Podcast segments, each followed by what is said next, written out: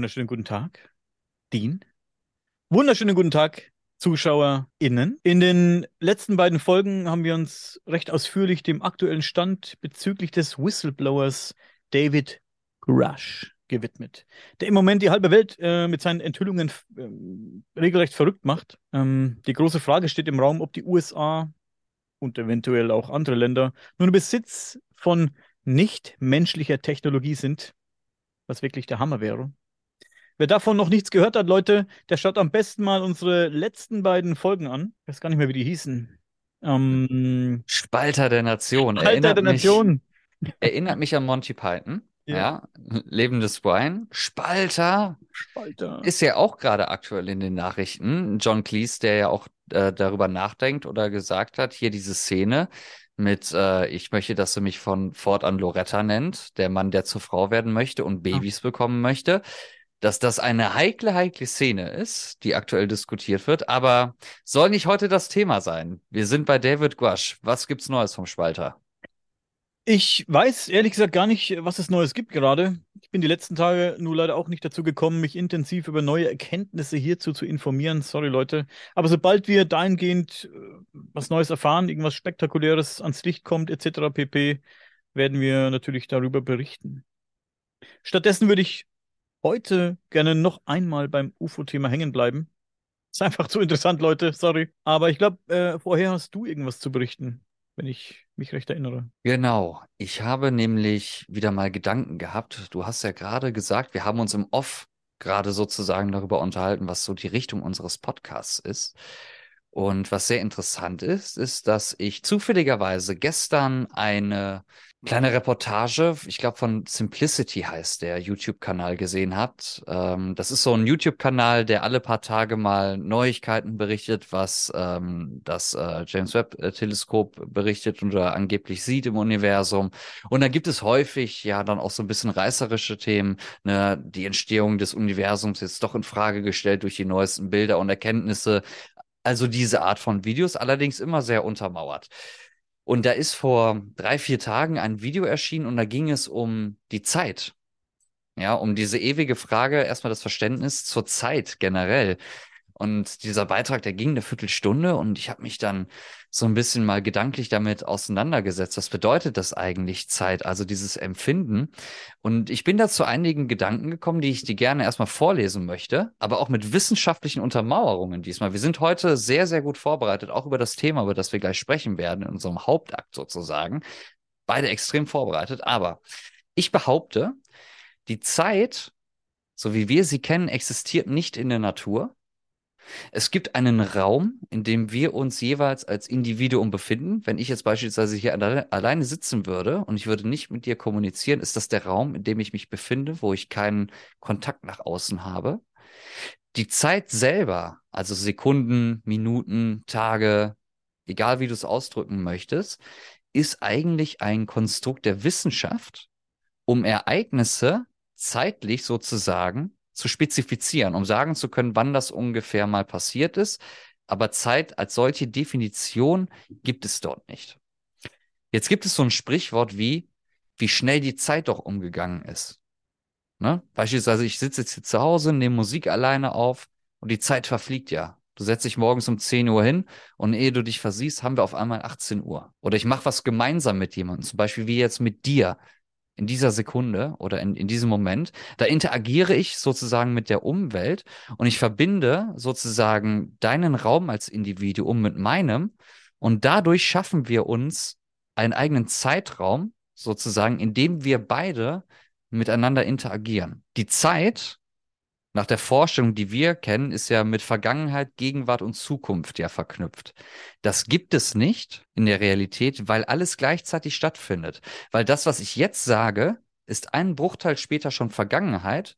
Und das, was ich sagen möchte, das weiß ich ja jetzt schon bereits, auch wenn das nur ein paar Millisekunden vorher sind, weiß mein Gehirn ja schon, was in der Zukunft gesagt werden wird. Dadurch sind ja alle drei Zeitbereiche sozusagen auch miteinander verbunden dadurch, dass wir jetzt miteinander kommunizieren in dem Moment, sind wir halt in diesem Austausch. Also wir sind sozusagen verschmolzen, bilden unseren eigenen Zeitraum und in diesem Zeitraum bestimmen die Handlungen und das, wie wir miteinander interagieren, bestimmt das, wie schnell die rechnerische Zeit, die wissenschaftliche Zeit sozusagen verfliegt. Daher glaube ich, kommt zum Beispiel auch der Ausdruck, ne, wie schnell die Zeit vergangen ist oder wie sich manchmal Sachen ziehen können, wenn man den Eindruck hat, boah, das dauert jetzt unglaublich lange oder wie, schon vorbei, weil man sich ja sehr intensiv in dem Moment damit ja auch befasst hat. So. Und dann habe ich mir gedacht, das muss ja aber auch irgendwie wissenschaftlicher erklärbar sein. Ne? Woher kommt das so? Ne? Hat sich da vielleicht schon mal jemand vorher Gedanken zugemacht? Und jetzt wird's interessant. Jetzt kommt nämlich der Moment, wo die Kuh das Wasser lässt. In der klassischen Physik wurde die Zeit oft als eine unabhängige, absolute Entität angesehen, die linear und kontinuierlich verläuft. Das heißt, egal was ich mache, ne, die Sekunde geht weiter und weiter und weiter. Ich habe keinen Einfluss darauf. Das bedeutet das. In diesem Rahmen wird die Zeit als eine grundlegende Dimension des Universums betrachtet, die existiert, unabhängig davon, ob es Beobachter gibt oder nicht. Ne, also egal, ob ich was mache oder nicht, dabei bin oder nicht, geht immer weiter. Jetzt kommt's aber. Jetzt kommen unsere Freunde, die wir aus der Vergangenheit und aus Dokumentation kennen, Allerdings haben Entdeckungen in der modernen Physik, insbesondere in der Relativitätstheorie und der Quantenmechanik, unser Verständnis von Raum und Zeit erheblich verändert. Jetzt kommt das Krasse. Die Relativitätstheorie von Albert Einstein zeigt, dass Raum und Zeit eng miteinander verbunden sind und von der Masse und Energie beeinflusst werden. Und Masse und Energie könnte man jetzt umwandeln in die Tätigkeit oder in das, wie wir uns halt dann halt, äh, sage ich mal, dann auch verhalten, dass das einen Einfluss auf die Zeit hat. Und das bedeutet, nach Einstein, Zeit kann daher nicht mehr als unabhängige und absolute Größe betrachtet werden, sondern ist relativ und kontextabhängig. Das heißt, abhängig von dem, was ich mache, bestimme ich eigentlich den Verlauf der Zeit. Was sagst du dazu? Finde ich gut. Zeit gäbe es vermutlich nicht, wenn wir sie nicht erfunden hätten, den Begriff Zeit. Wir brauchen ja Zeit, um Dinge daran zu messen, wie lange wir arbeiten, wie lange wir irgendwie wach sind, wie lang dies, wie lang das. Deswegen haben wir die Zeit erfunden. Hätte den Begriff Zeit niemand erfunden, gäbe es vermutlich auch keine Zeit. Es, ich finde das Thema Zeit sehr faszinierend. Habe mir viele Gedanken darüber gemacht. Schon vor längerer Zeit. Ich habe auch mal so ein, auch so einen Solo-Podcast über das Thema Zeit gemacht. Ein paar Minuten meine Gedanken geäußert zum Thema Zeit. Ich finde ganz spannend, dass für jeden die Zeit individuell vergeht. Mega interessant das zeigt eben auch, was das Zeitphänomen ist. Es ist individuell, es ist für jeden individuell. Es ist nicht irgendwas, was für jeden gleich verläuft. Jeder empfindet Zeit eben anders. Für mich ging der Arbeitstag zum Beispiel, äh, hat sich gezogen wie Kaugummi und ich denke mir irgendwie mittags, oh, ist noch nicht vier, ne? Dann guckst du auf die Uhr und denkst, Mensch, es muss doch irgendwie schon drei oder vier sein und dabei ist es erst zwölf oder, oder, oder elf. Und am Ende des Tages kommt der Arbeitskollege und sagt, Mensch, der Tag, der ging rum wie nix, ne? Das ging so schnell. Wenn du was zu tun hast, dann geht der Tag so schnell rum. Das ist immer so ein Standardspruch, ne? Und wenn du nicht viel zu tun hast, dann zieht sich der Tag wie Kaugummi. Und dann fragst du dich eigentlich manchmal so und sitzt du da und denkst dir, wieso ist das so? Wieso empfindest du das so, so, so, so, dass es so lang ist, der Tag? Wieso empfindest du das eben so, ne? Und wieso sagt der andere, das ging so schnell rum, der Tag? Ich finde das absolut faszinierend. Das Faszinierendste ist ja, und das kennst du als Musiker oder als ehemaliger Musiker ja auch, du gehst zur Bandprobe, du machst anscheinend ein bisschen was und schon ist der komplette Tag rum. Ja. Und du vergisst manchmal auch Verpflichtungen. Zumindest war das zum Beispiel bei mir früher so in den Anfängen der Musik, wo man dann vielleicht ja noch nach Hause musste oder gucken musste, dass man dann noch eine Bahnverbindung oder wie auch immer bekommt. Aber wenn du dich in diesem Raum sozusagen befindest, in dem du halt Einfluss auf die Geschwindigkeit der Zeit sozusagen hast, ne, für deine eigene Empfindung. Das ist ja das Komische, dass man viele Sachen, die im Umfeld dann eigentlich passieren, die vorher relevant waren, ausgeblendet werden, eben wie zum Beispiel, ach scheiße, jetzt habe ich äh, die letzte Bahn verpasst, jetzt weiß ich nicht, wie ich nach Hause komme, jetzt abends noch. Ne, wir haben es so dann gejammt, weil man eine komplett falsche Einschätzung darüber gehabt hat, ne, was eigentlich wirklich an Zeit rechnerisch wissenschaftlich sozusagen vergangen ist. Überleg dir, wenn du irgendwo sitzt und tust irgendwas, was dir wahnsinnig Spaß macht und dann ruft die Frau und sagt, du musst nach Hause kommen und du sagst, ja, noch eine Stunde, dann bin ich da. Wie schnell diese Stunde vergeht. Und wenn du irgendwas tust, auf das du gar keinen Bock hast und sagst, wenn ich das geschafft habe, dann gehe ich nach Hause, wie lang so eine fucking Stunde sein kann. Das ist wirklich, wie ich gesagt habe, ich finde das faszinierend. Das ist krasses Phänomen. Warum ist es so? Keine Ahnung. Spannend finde ich es allemal. Ich glaube, das wäre ein perfektes Thema, wo wir uns mit dem Dieter mal austauschen müssten, weil ich glaube, dass da in der Tat vielleicht, aufgrund dessen, wenn man zum Beispiel mit jemandem interagiert, ne, also einen Raum um sich herum mit jemandem bildet, da sozusagen sich verschmelzt oder verschmilzt, wie auch immer, dass das schon telepathisch irgendwie vielleicht dann auch ein Thema sein kann. Ne, weil dadurch, dass du mit jemandem zusammen die Zeit verbringst, ne, zusammen Zeit verbringen, dass das halt unabhängig von dem, was dann in, außerhalb von dieser Bubble, außerhalb von diesen Raumen, Raumes, wie auch immer, ne, das sind ja dann wie diese krassen Theorien, die man dann wieder entwickelt. Und da, liebe Zuschauerinnen und Zuschauer, da bin ich beheimatet, ja dass ich glaube, dass sowas schon dann vielleicht eine Möglichkeit ist, dass äh, Telepathie dann Einfluss darauf hat, wie das Umfeld dann halt um sich herum weiterarbeitet, wie man das beispielsweise hat von diesen Musikvideos Anfang der 2000er Jahre, wo dann der Hauptakteur normal gesungen hat, aber alle Leute drumherum sind in doppelter Geschwindigkeit gegangen. Das haben die ja Leute wissen ja, wie man das ja damals gemacht hat, den Song auf halber Geschwindigkeit. Der hat das gemimt, alle anderen sind ja normal gegangen, dann Song auf normaler Geschwindigkeit wieder gelaufen, der Sänger singt das ganz normal und alle anderen zack, zack, zack, links und rechts schnell dran vorbei. Dass das vielleicht auch sowas ist, was man damit vielleicht in Verbindung bringen könnte. Alleine diese Vorstellung davon, dass alles um sich herum beispielsweise ganz, ganz schnell stattfindet, weil das ja beispielsweise auch beim Musikmachen zum Beispiel der Fall ist. Ne? Du sitzt an etwas dran und denkst, ja, ich bin damit in zehn Minuten fertig. Ich spiele mal eben die Gitarre da beispielsweise ein. Und ehe man sich versieht, äh, bist du 90 Minuten später immer noch daran und hast vielleicht gerade mal zwei gute Takes gemacht.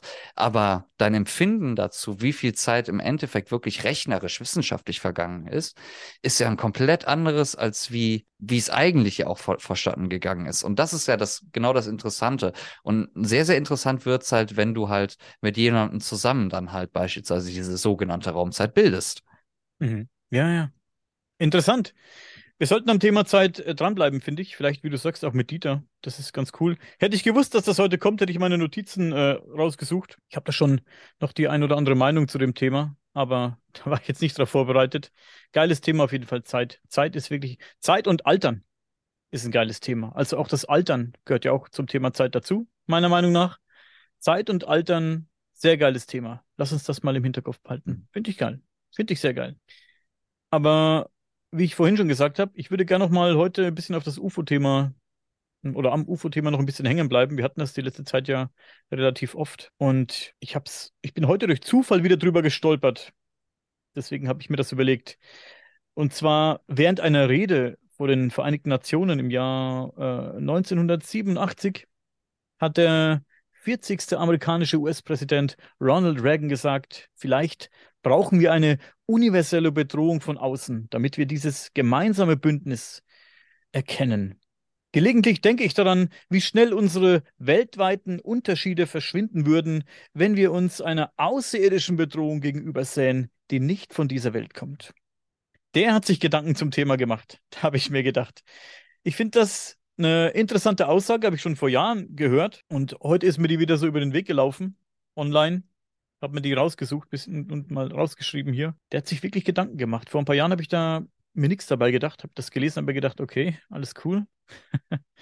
und ähm, ja, er hat sich aber Gedanken gemacht und ich finde das äh, auch eine sehr interessante Aussage, weil er auch recht hat.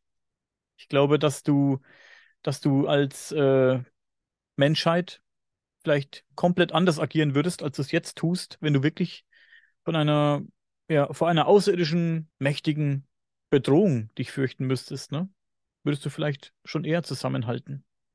Da gab es so eine Fernsehmoderatorin, das habe ich auch gelesen im selben Zusammenhang, die hat dazu gesagt, dass es das Wirste ist, das er jemals öffentlich geäußert hat. Finde ich gar nicht so dramatisch. Ich weiß nicht, was da so, was da so komplett wir sein soll an dieser Aussage. Ich finde das eine sehr intelligente Aussage. Wir kriegen es offensichtlich nicht gebacken auf der Erde, uns zusammenzureißen und irgendwie in Frieden zu leben. Dass da jeder mal mit jedem cool ist, das kriegen wir nicht hin glaube wirklich.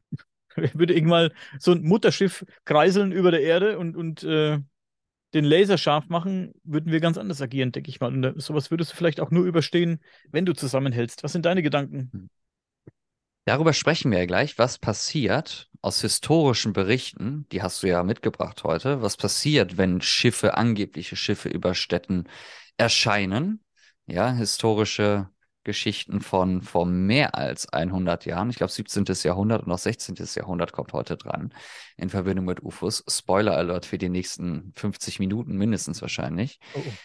Wir haben ja schon mal darüber gesprochen, ne, um, wo ja. es um die Existenzfrage ging mit der Gesellschaft. Wann würde eine Gesellschaft im Sinne der Welt dann auch wirklich zusammenhalten? Da gibt es eigentlich, das habe ich ja damals schon gesagt, zwei Optionen. Entweder Aliens kommen und wollen nach deinen Worten uns vergewaltigen und uns Sonden in den Arsch schieben. Habe ich das gesagt? Ja, sehr wahrscheinlich. Und wenn nicht in diesem Podcast, dann in einer anderen Episode mit ziemlicher Sicherheit. Ähm, entweder das oder der Meteorit kommt, ganz im Sinne von Don't Look Up, dem Film, ähm, dass das eine Möglichkeit wäre. Oder ich glaube, die einzigen beiden Möglichkeiten sind, wo man sagen würde, wir halten jetzt als Gemeinschaft zusammen und man muss ja auch dazu sagen, was bedeutet denn, wir halten jetzt als Gemeinschaft zusammen? Ist denn jeder, der mit jedem da zusammenarbeitet, denn auch, sage ich mal, gleichwertiges Mitglied, auch nach Beendigung einer Katastrophe? Ich gebe dir mal ein Beispiel. Stell dir mal vor, da kommt jetzt so ein Meteorit. Der kommt jetzt runter und man weiß, in 20 Jahren, wenn man jetzt hier nichts tut, dann wird er auf jeden Fall einschlagen und dann ist alles im Arsch und dann hat sich das hier ausgemenschlicht sozusagen. Jetzt überleg mal. Es gibt jetzt ein paar große Streitmächte in Bezug auf Weltraumeroberung. Das ist Amerika, das ist Russland, das ist China. Alle anderen Nationen oder viele Nationen waren natürlich schon selbstverständlich im Weltraum oder haben auf der ISS abgehangen. Ganz, ganz viele Nationen. Hm. Aber kaum eine andere Nation außer dieser drei Nationen ist ja, ich lehne mich da jetzt mal aus dem Fenster, wissenschaftlich sowie auch in der Produktion nicht mal annähernd so weit wie die USA, China und Russland. So. Was würde das denn im Umkehrschluss dann bedeuten? Wenn dann jetzt so ein Ding runterkommt, wer einigt sich denn darauf, das Ding abzuschießen?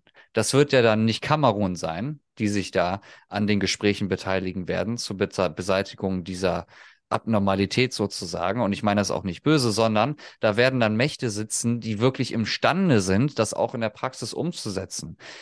Was bedeutet das im Umkehrschluss, wenn dann diese Katastrophe abgewehrt wird? Stell dir mal vor, der Meteor wird dann zerstört und verantwortlich für die Zerstörung dieses Meteors war jetzt beispielsweise, nehmen wir mal China als Beispiel. Jetzt mal nicht die Amerikaner oder die angeblich bösen Russen. Nehmen wir mal China jetzt als Beispiel. So, China schießt die Rakete da los, wie auch immer, Atomrakete, zerstört den Meteoriten und ist der Weltretter für alle Menschen auf dem Planeten. Du glaubst doch nicht, dass China sich dann darauf beruft und sagt, alles klar, gerne, habe ich nett gemacht, anytime soon wieder, ne, wir halten zusammen sondern die werden nämlich genau das ausnutzen, indem die sagen, passt mal auf, liebe Welt, wir haben euch jetzt alle von einer ganz großen Katastrophe bewahrt, ihr seid uns zu Dank verpflichtet und was jetzt kommt, egal was wir machen werden, ist auf jeden Fall gerechtfertigt. Und wenn ihr wagen solltet, was dagegen zu machen, ihr habt gesehen, zu was wir imstande sind im Weltraum, das ist ein Kinderspiel, das auf der Erde zu wiederholen. Was das bedeuten würde für ein Ego, für ein Land, für das Land, was dann verantwortlich dafür ist, die Welt zu retten, da möchte ich nicht leben. Da sage ich dir ehrlich, dann soll der Meteorit lieber kommen, weil ich glaube, dass die Zeit danach am Anfang ein bisschen harmonisch sein wird, alle nett, alle happy, aber dass sich sehr, sehr schnell rauskristallisieren wird, jetzt muss das Land diese Möglichkeit nutzen, wenn es das Nummer eins Land werden möchte. Weil alle diese drei Länder wollen das ja werden. Die wollen ja Weltmeister sozusagen sein. Und das ist dann die optimale Gelegenheit, um zuzuschlagen. Und wie dann die Welt aussieht, Puh, ich weiß nicht. Interessante Gedanken auf jeden Fall. Ich glaube, dass, oder ich, meine Wunschvorstellung wäre, wenn du durch so eine Bedrohung, wenn du so eine Bedrohung abwendest, in, dadurch, dass du zusammenhältst, dass du vielleicht das Potenzial erkennst, das du äh, hast, wenn du, wenn du zusammenhältst. Wenn du Finanzen zusammenlegst, an einer gemeinsamen Sache forscht. Ja? Stelle, stelle vor, eine außerirdische Bedrohung steht bevor und du wüsstest, pass auf, okay, in zehn Jahren äh, sind die hier, sind unterwegs, in zehn Jahren kommen die, schwer bewaffnet. Wir haben jetzt zehn Jahre Zeit, irgendwas zu erfinden, mit, mit dem wir da uns gut wehren können oder das Ganze abwehren können, abwenden können. Hm. Wie auch immer. Ähm, dass du vielleicht dein Potenzial erkennst als Menschheit und sagst, hey, was können wir noch alles schaffen, wenn wir das schaffen? Wir haben jetzt zehn Jahre irgendwie geforscht gemeinsam und, und die Gelder irgendwie in, in, eine, in eine gemeinsame Sache investiert. Was können wir noch erreichen vielleicht? Guck, was wir Geiles erfunden haben, ne? Wir haben ein mhm. Riesending äh, geleistet. Äh, auf sowas hoffe ich dann immer, wenn ich sowas, wenn ich mir solche Gedanken mache. Aber guck mal, wenn wir einigen UFO-Forschern glauben, und das ist das, was diese UFO-Theorie der Existenz so absurd für mich macht, wenn wir einigen UFO-Forschern heutzutage glauben, dann haben wir doch schon die Technologie, UFOs abzuschießen. Mit ein bisschen automatischem Maschinengewehr oder mit ein paar Raketen an unserer F-16 oder so. Da können wir ja UFOs mit abschießen. Da siehst du mal, wie absurd eigentlich dieser Gedanke ist, dass man ernsthaft darüber nachdenkt, dass das möglich ist. Weil wir gleich ja über ein Thema sprechen, was relativ ähnlich ist, was auch mit UFOs zu tun hat, allerdings halt, wie gesagt, im 17. Jahrhundert sich zugetragen hat. Und da wird's nämlich spannend, weil diese Augenzeugenberichte, wo wir gleich darauf eingehen werden, die sind für mich tausendmal glaubhafter und glaubwürdiger, als wie wenn heute einer ankommen würde und zu mir sagen würde, ja, wir haben Raketen auf das UFO geschossen und dann ist das runtergekommen. Bei diesen Abschüssen das alte leidige Thema immer wieder, und das muss man immer wieder ansprechen. Es sagen so viele Leute, die lassen sich nicht abschießen und dann äh, waren es keine wirklichen UFOs, äh, irgendwie keine außerirdischen UFOs, dann war es irgendwas äh, auf der Erde gemachtes.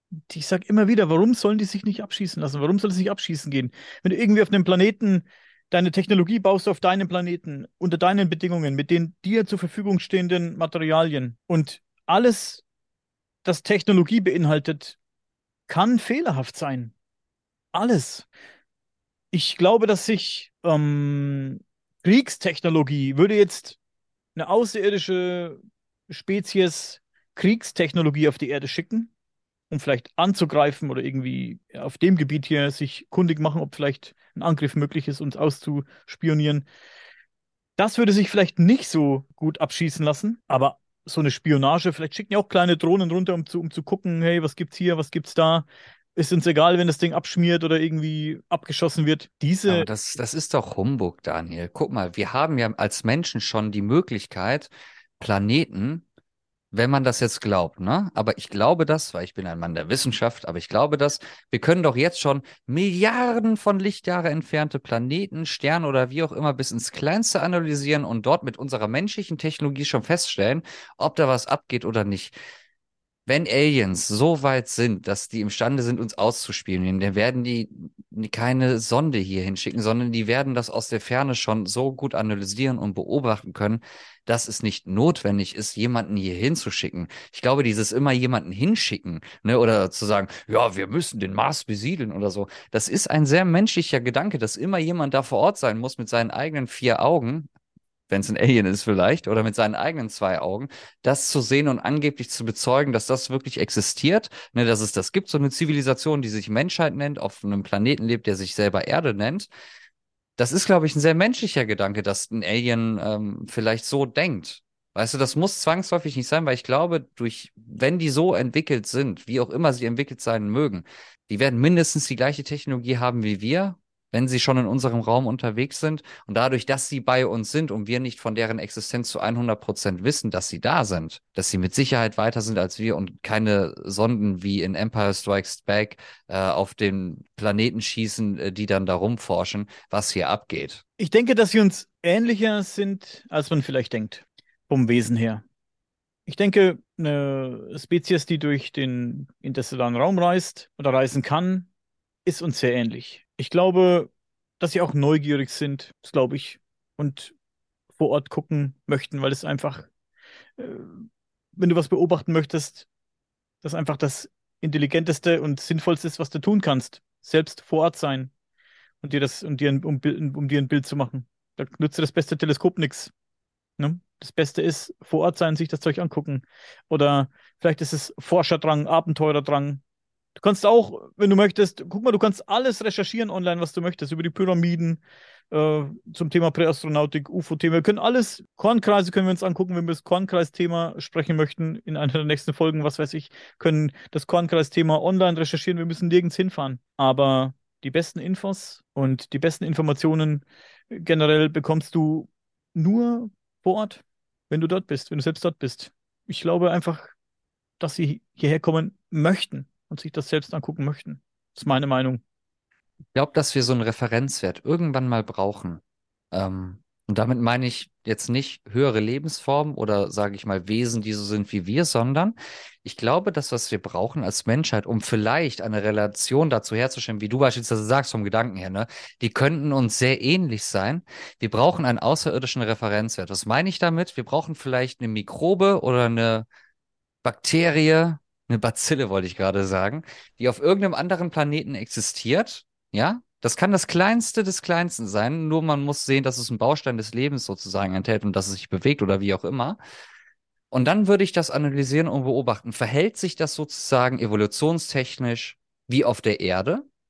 Oder entwickelt sich dieses Lebewesen oder diese Form, wie auch immer, in eine andere Richtung, wo wir sagen würden, oh, okay, das ist jetzt unerwartet, das ist nicht unserem biologischen Verständnis nach entsprechend gewachsen, sondern es geht in eine andere Richtung.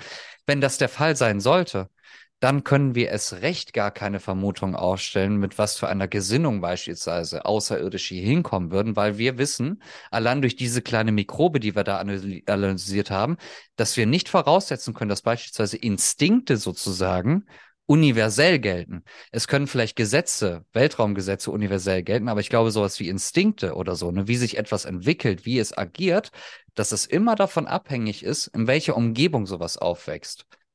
Und deswegen kann es ja durchaus sein, dass so ein Bakterium auf einem anderen Planeten sich anders entwickelt, aufgrund von anderen Einflüssen, was dann für uns im Endeffekt bedeuten würde, okay, wir können nicht verallgemeinernd sagen, zumindest wenn es um Emotionen oder Verhaltensweisen zum Beispiel geht. Verhaltensweisen ist das Konkrete hier.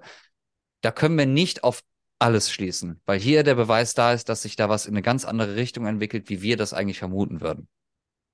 Ja, interessante Gedanken auf jeden Fall. Das ist, klingt sehr, sehr interessant. Was, was fasziniert uns Menschen eigentlich am Thema außerirdisches Leben? Okay, es ist was Fremdes. Warum ist das für uns eigentlich was anderes, als würde jetzt die Info kommen, dass man einen bisher unentdeckten Stamm von Menschen irgendwo gefunden hat, den man jetzt, was weiß ich, 2023, 2023 das erste Mal irgendwie entdeckt hat? Das wäre doch auch was Besonderes. Aber kein Hahn würde danach krähen. Die meisten würde es nicht interessieren, wenn du irgendwie einen interessanten ja, Stamm irgendwo im, im, im Regenwald oder was weiß ich irgendwo entdeckst. Heute zum Beispiel. Ich, ich glaube, ich weiß warum. Was ist denn die ja, Faszination? Ich, es ist doch, wäre auch was mega Besonderes, ne? Du, du könntest auch mega forschen, hey, was haben die für Rituale, was, was tun die, wie leben die, wäre auch sehr interessant, ne? Was, was ist das, was ist im außerirdischen Leben denn so faszinierend? Ich glaube, faszini was faszinierend daran ist, stell dir mal vor, alle Menschen auf der Welt würden runtergebrochen in einem Dorf leben von 100 Leuten. Ja, und auch wenn die sich nicht miteinander verstehen, manche sind Nazis, ja, manche sind Demokraten, manche sind schwul, manche sind hetero, also komplett gemischt, ne? Also es kommt das, alle komplette Welt sozusagen runtergebrochen von 100 Leute, so. Nicht jeder versteht sich mit jedem, aber jeder kennt jeden. Das ist das Entscheidende hier. Jeder kennt jeden, auch wenn ich mich mit dem Typen da nicht verstehe, der in dem Dorf lebt. Ich kenne den trotzdem und ich weiß über seine Existenz Bescheid.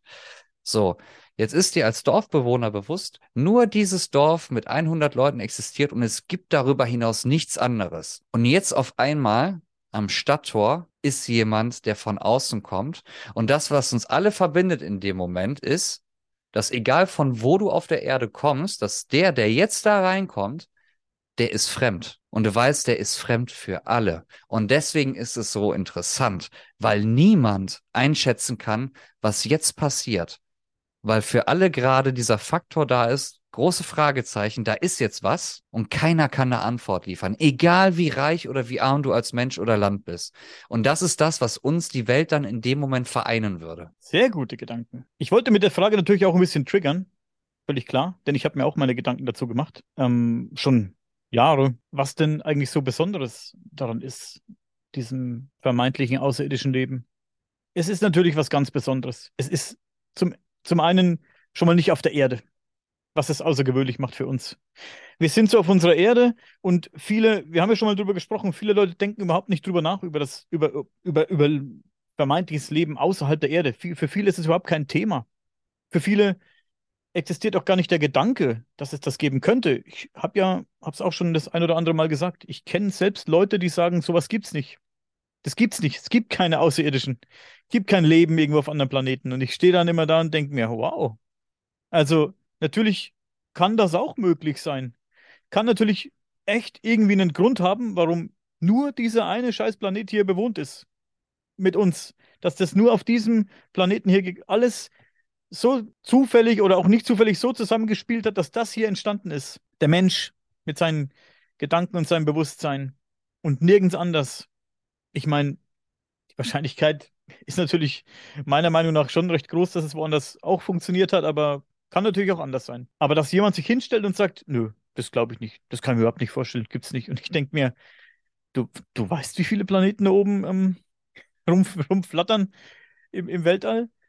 Krass, dass du sagst, äh, kommt bei mir gar nicht vor in meinem Denkmuster, ist bei mir gar nicht irgendwie, nee. Krass, denke ich mir immer. Und das macht es für mich eben so besonders, dass es eben, ja, guck mal, wie auf der Erde, was hier alles zusammenspielen muss, dass das hier, dass das hier rausgekommen ist, dass der Mensch rausgekommen ist, so wie wir hier sitzen. Wie gesagt, mit unseren Gedanken, mit unserem Bewusstsein und allem. Das ist schon heftig, ne? Und das macht uns ja vielleicht auch nicht. Macht uns das zu was Besonderem? Ich weiß es nicht. Sind wir besonders? Schwer zu sagen. Für uns sind wir aktuell, für uns selbst ist der Mensch was Besonderes. Weil wir kennen halt nur uns im großen Weltall, im beobachtbaren Universum kennen, äh, kennen wir halt nur uns. Das macht uns für uns zu was Besonderem. Und umso besonderer wäre es eben, wenn du jetzt noch eine, vielleicht eine außerirdische Spe Spezies finden würdest, ne, in den Weiten des Weltalls. Das wäre schon auch was Besonderes, wäre wär, wär, wär, krass, wäre ein krasser Gedanke, ne? Und du möchtest wissen, wie die sind. Leben die wie wir? Schauen die aus wie wir? Wie verhalten sie sich? Was essen die? Was trinken die? Wie ziehen die sich an? Wie ist, ähm, gehen die miteinander um? Wie weit sind sie fortgeschritten? Wie weit sind sie uns voraus? Haben die das schon überwunden? Gibt es da noch Krieg? Und du möchtest alles wissen. Und das ist alles so spannend, so dermaßen spannend, weil es so absolut fremd ist. Das ist eben dann doch was ganz anderes, wie wenn du jetzt heute einen bisher un unerkannten, unentdeckten Stamm findest. Ne? Es ist eben doch was ganz anderes dann. Ich glaube, und zu dem Aussehen möchte ich gleich noch eine Frage stellen an, an, an dich, an dich, an dir. Ich glaube, dass die Menschheit immer etwas Besonderes ist oder dass alle Sachen besonders sind, Komma, bis eine zweite Version davon existiert. Das heißt, meiner Meinung nach ist es so, die Menschheit ist so lange besonders, wie bis die Aliens kommen. Sobald das eintritt, dass Aliens hier sind, dann müssen wir alle unser Menschheitsego sozusagen mal runterschrauben und sagen, okay, watch out, attention everybody wir sind hier nicht allein, wir sind also doch nichts Besonderes. Und ich glaube, dass viele Menschen diesen Dämpfer vielleicht auch mal brauchen. Was interessant ist, ich kenne ja auch so Leute wie du, die sagen so hier, die gibt's nicht oder die generell sagen, das ist für mich das mega interessanteste. Das ist sozusagen wie der Atheist auf dem Sterbebett, ne? Der sagt, der glaubt nicht an Gott, ne? Und der weiß aber nicht, was danach passiert. Ja. Bei den Aliens ist das ja so, zumindest meine Ansicht oder mein, mein Gedankengang dazu ist ja, ich möchte das gerne sehen. Aliens kommen hier hin, weil wir kennen beide Leute, die sagen so, erstens, es gibt keine Aliens und zweitens, mir ist es eigentlich vollkommen egal. Ja, ob die jetzt kommen oder nicht, gibt es nicht, ist in meiner Welt einfach nicht vorhanden. Es gibt Mensch und es gibt Tier, es gibt die Erde ne, und alles, was darüber hinaus passiert, leckt mich am Arsch, interessiert mich sowieso nicht. Ne? Die Großheit der Menschen, äh, der Großteil der Menschen, die ticken halt so, ne? Manche ein bisschen radikaler und mehr outgoing als der andere, aber die meisten Menschen, würde ich sagen, die sich nicht mit dem Thema auseinandersetzen, die sagen, ja, ja, ist doch wahrscheinlich eh nicht, also was kümmert mich das, weil es wird wahrscheinlich eh nicht in meinem Lifetime sozusagen passieren. Wie reagieren diese Menschen weil klar, die Verrückten werden dann verrückter, die dann sagen, hier, ich hab's euch doch gesagt, da gibt es eine Splittergruppe von Menschen, die leider krank sind, die es nicht so gut verkraften. Darüber haben wir schon mal gesprochen, dass es auch negative Folgen haben kann und sehr wahrscheinlich negative Folgen haben wird, wenn bekannt ist, dass außerirdisches Leben existiert, dass viele Menschen das nicht verarbeiten können. Ja, das ist Fakt. Aber es gibt dann auch eine ganz große Mehrzahl der Menschen. Das ist das große Fragezeichen. Wie reagiert die Mehrzahl der Menschen, die sich nicht so Gedanken darüber machen, die sich nicht den Kopf darüber machen, entweder ob es Aliens gibt oder nicht, sondern einfach dann die Nachricht vorgesetzt bekommen, yo, Paul ist gelandet und der trifft sich jetzt gleich mit dem US-Präsidenten. Was sagst du dazu, Mama? Ja, also, und dann stelle ich mir vor, das, das ist so dann ein Moment des, ähm, Schockes für die Menschen, für die Menschheitsgeschichte, auch für den Großteil der Menschen, ein Moment wirklich des und jetzt sind wir mal alle ganz ruhig, weil ich glaube, dass in diesem Moment, wo das bekannt wird, weil viele Menschen, der Großteil wahrscheinlich eher so sind, egal, ne, diese Einstellung vertreten, dass dann ganz viele Sachen wie Kriege oder so für einen gewissen Zeitraum einfach mal kurz stocken. Ich glaube, dass das einen globalen Impact haben wird, nicht nur wirtschaftlich gesehen. Ich glaube, dass es das auch Auswirkungen haben wird. Aber ich glaube auch, dass das mentalitätsmäßig für alle Menschen, wenn man jetzt mal alle Menschen über einen Kamm schert und verallgemeinert, dass es mentalitätsmäßig für viele Menschen auch wirklich was verändert. Und eben genau dieser Gedanke, wir Menschen sind was Besonderes, weil diesen Gedanken trägt ja eigentlich jeder Mensch in sich. Es ist ja auch ein Instinkt ne, sich zu beweisen, die Nummer eins zu sein, das kann man abstreiten, wie man möchte. Aber unser Instinkt rührt ja auch daher, vor allem wir Männer ja auch, wir müssen erstmal verteidigen, wir müssen gucken, dass wir den ganzen Kram, die Nahrung und so besorgen. Das heißt, wir müssen an der Spitze der Nahrungskette stehen. Wir müssen die Nummer eins sein als Männer, ja. Wir dürfen halt niemanden in unser Revier zulassen. Und das, was dann passiert, ist, wenn dann bekannt wird, Paul ist da, ja, dass genau an diesem Urinstinkt, den jeder in sich hat, dass da auf einmal dann gerüttelt wird und da dann diese Fragen kommen und über Generationen, je nachdem, wie sich das dann ausleben wird dann auf der Erde, was dann passieren wird, dass dieser Urinstinkt der ewigen Nummer eins entweder sich verschlimmert, das radikalisiert wird, das wäre natürlich der ultimative Abfuck für die Erde, weil ich glaube, dann ist ein für alle Mal vorbei, wenn wir uns mit Aliens freiwillig sozusagen anmelden. Oder die zweite Variante, die ich auch nicht für unrealistisch halte, weil die Welt ja wirklich im Wandel ist, dass viele Menschen ihre Persönlichkeit mehr und mehr zum Austrag bringen können als je zuvor. Dass auch eine Möglichkeit bestehen könnte, ist, dass ähm, wir uns halt wirklich als Menschen zurückschrauben und sagen, okay, ne, jetzt sind wir Teil einer großen Community, eines großen Ökosystems, ja, eines Universen-Ökosystems. Jetzt müssen wir uns anpassen. Ja, jetzt gibt es halt gewisse Sachen, an die wir uns halten müssen. Und guck mal, wie spannend dann politische Debatten auf einmal werden könnten wir werden mit den Aliens vom Mars nicht zusammenarbeiten. Äh, ja, März von der CDU beispielsweise. Ne? Das kann das ich mir vorstellen. Das sehe ich den Menschen nicht. Dass es sich da einfügt in was äh, Größeres. Schwierig. Aktuell zumindest. Aber ich will vielleicht noch erwähnen, dass ich die Tage ein paar E-Mails bekommen habe von Leuten, die sagen, sie hätten selbst schon ein sogenanntes UFO gesehen. Sehr spannende Berichte dabei. Besonders ein Bericht hat mir gut gefallen. Vielleicht gehen wir jetzt auf diese Geschichte auch gleich mal ein bisschen ein, bevor mhm. wir das andere Thema äh, zu sehr in die Länge ziehen. Die Person berichtet davon, wie sie im Urlaub am Meer ein Objekt am Himmel gesehen haben will, das recht lange am Himmel stand und dann offenbar schnurstracks im Meer verschwunden sein soll. Ganz spannend. UFO-Forscher nennen dieses Phänomen auch USO, unidentifiziertes Unterwasserobjekt sozusagen. Das UFO-Phänomen spielt sich also nicht nur in der Luft ab, sondern auch am und im beziehungsweise unter Wasser. Finde ich sehr interessant. Ich habe da viele Berichte drüber gelesen, über dieses USO-Phänomen. Wie findest du denn die Idee oder die Theorie, dass Außerirdische sich unter Wasser verstecken, zum Beispiel in der Tiefsee? Mhm. Unser erfolgreichster TikTok-Kurzclip war ja meine krasse Theorie mit den Bewohnern unter den Ozeanplatten. Ach, tatsächlich, stimmt. Die sich ja alles grabben. Das haben, glaube ich, bis jetzt 25.000 Leute gesehen, diese kranke Theorie. Ich wiederhole sie in Kürze. Die Titanic geht unter und dann gibt es eine Zivilisation unterhalb der Ozeankrusten. Die saugen halt die Möbel ein, die auf den Grund des Meeres fallen und dadurch bauen die ihre Zivilisation in der Erde auf.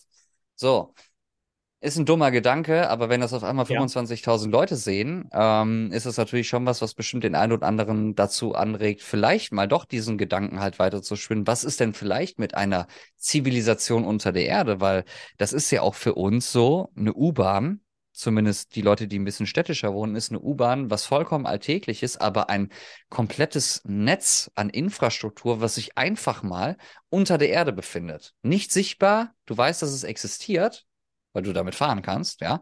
Aber du weißt auch, wie unglaublich groß das ist. Ich kann quer durch Düsseldorf mit dem Auto, glaube ich, eine halbe Stunde gut brauchen. Oder ich fahre mit der Bahn fünf Minuten sozusagen oder zehn Minuten und bin von Norden bis Süden einmal durch, ja. Das heißt, es gibt eine sekundäre Stadt unter der Stadt. Ja, die sich dann nur auf Transport natürlich beschränkt, aber es gibt ein komplettes Infrastruktursystem darunter. Und was ähm, das dann unter Wasser dann betrifft, dann ist das natürlich dann, wenn man sagt, so klar, ne, wenn so dann Lichter auf einmal dann auf einmal äh, in dem Wasser dann verschwinden oder in dem Meer verschwinden, dann liegt die Vermutung ja nah. Star Wars Episode 1, Gangen City, ja, eine Zivilisation unterhalb ähm, des Meeresspiegels, ist durchaus realistisch und denkbar.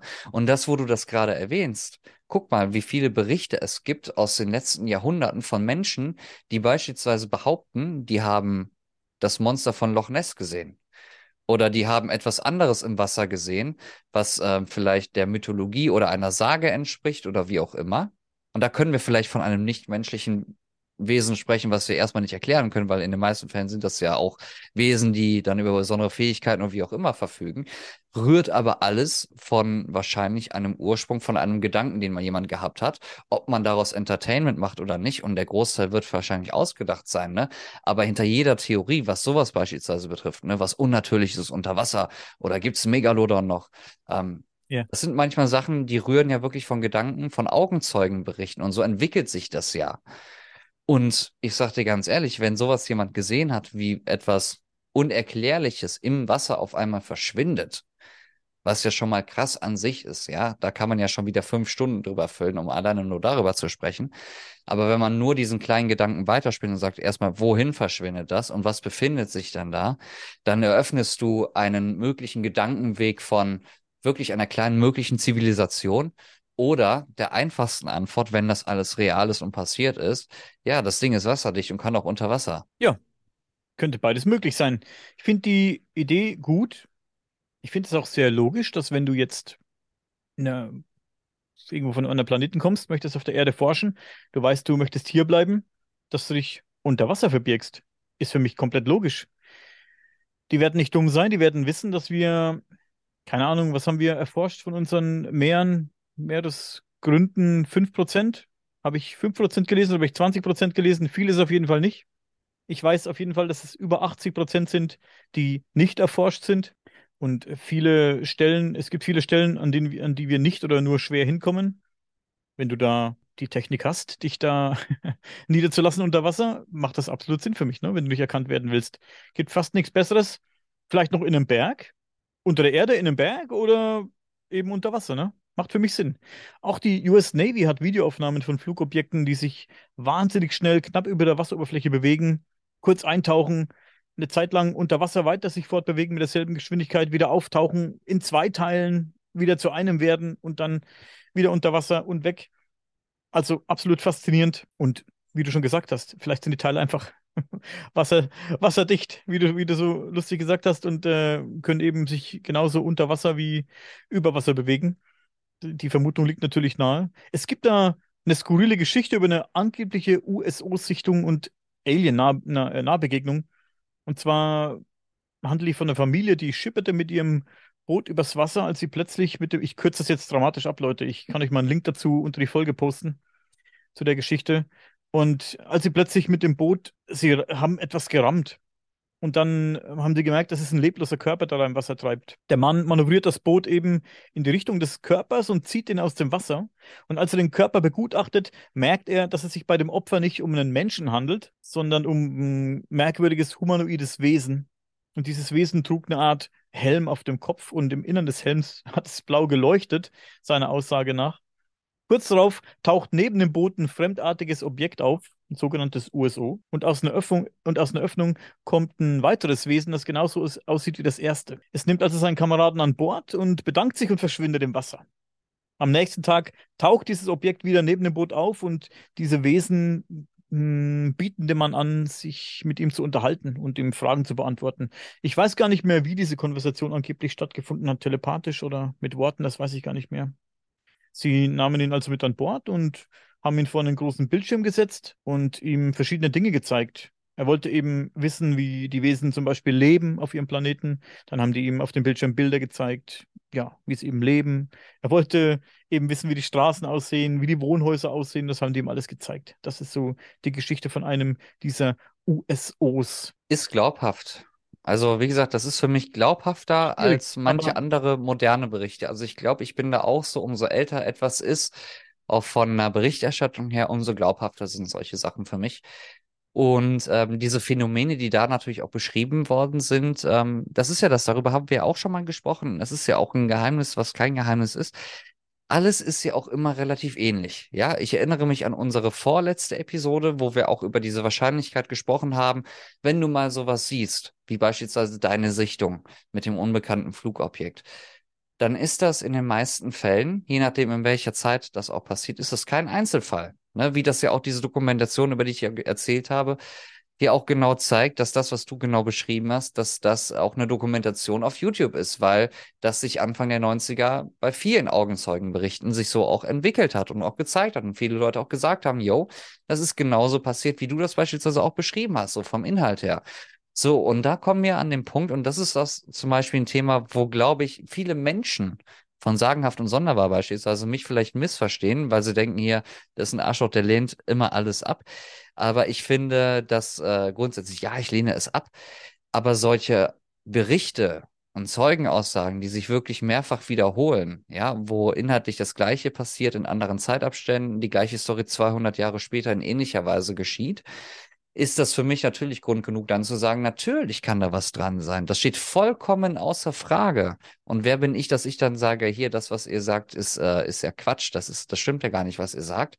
Das einzige Recht, was ich glaube, mir rausnehmen zu müssen, auch, um vor allem auch an einer Diskussion oder auch generellen Kommunikation teilzunehmen. Das Wichtige ist, glaube ich, kritische Nachfragen zu stellen und nicht für bare Münze zu nehmen für einen Vorschlag, der beispielsweise im Raum steht, der vielleicht von einer gewissen Community getragen wird, der sich dann als mögliche Wahrheit vielleicht entpuppen kann und dass man damit arbeitet. Ja, das ist ja zum Beispiel ein Ansatz, den ich nicht verstehe.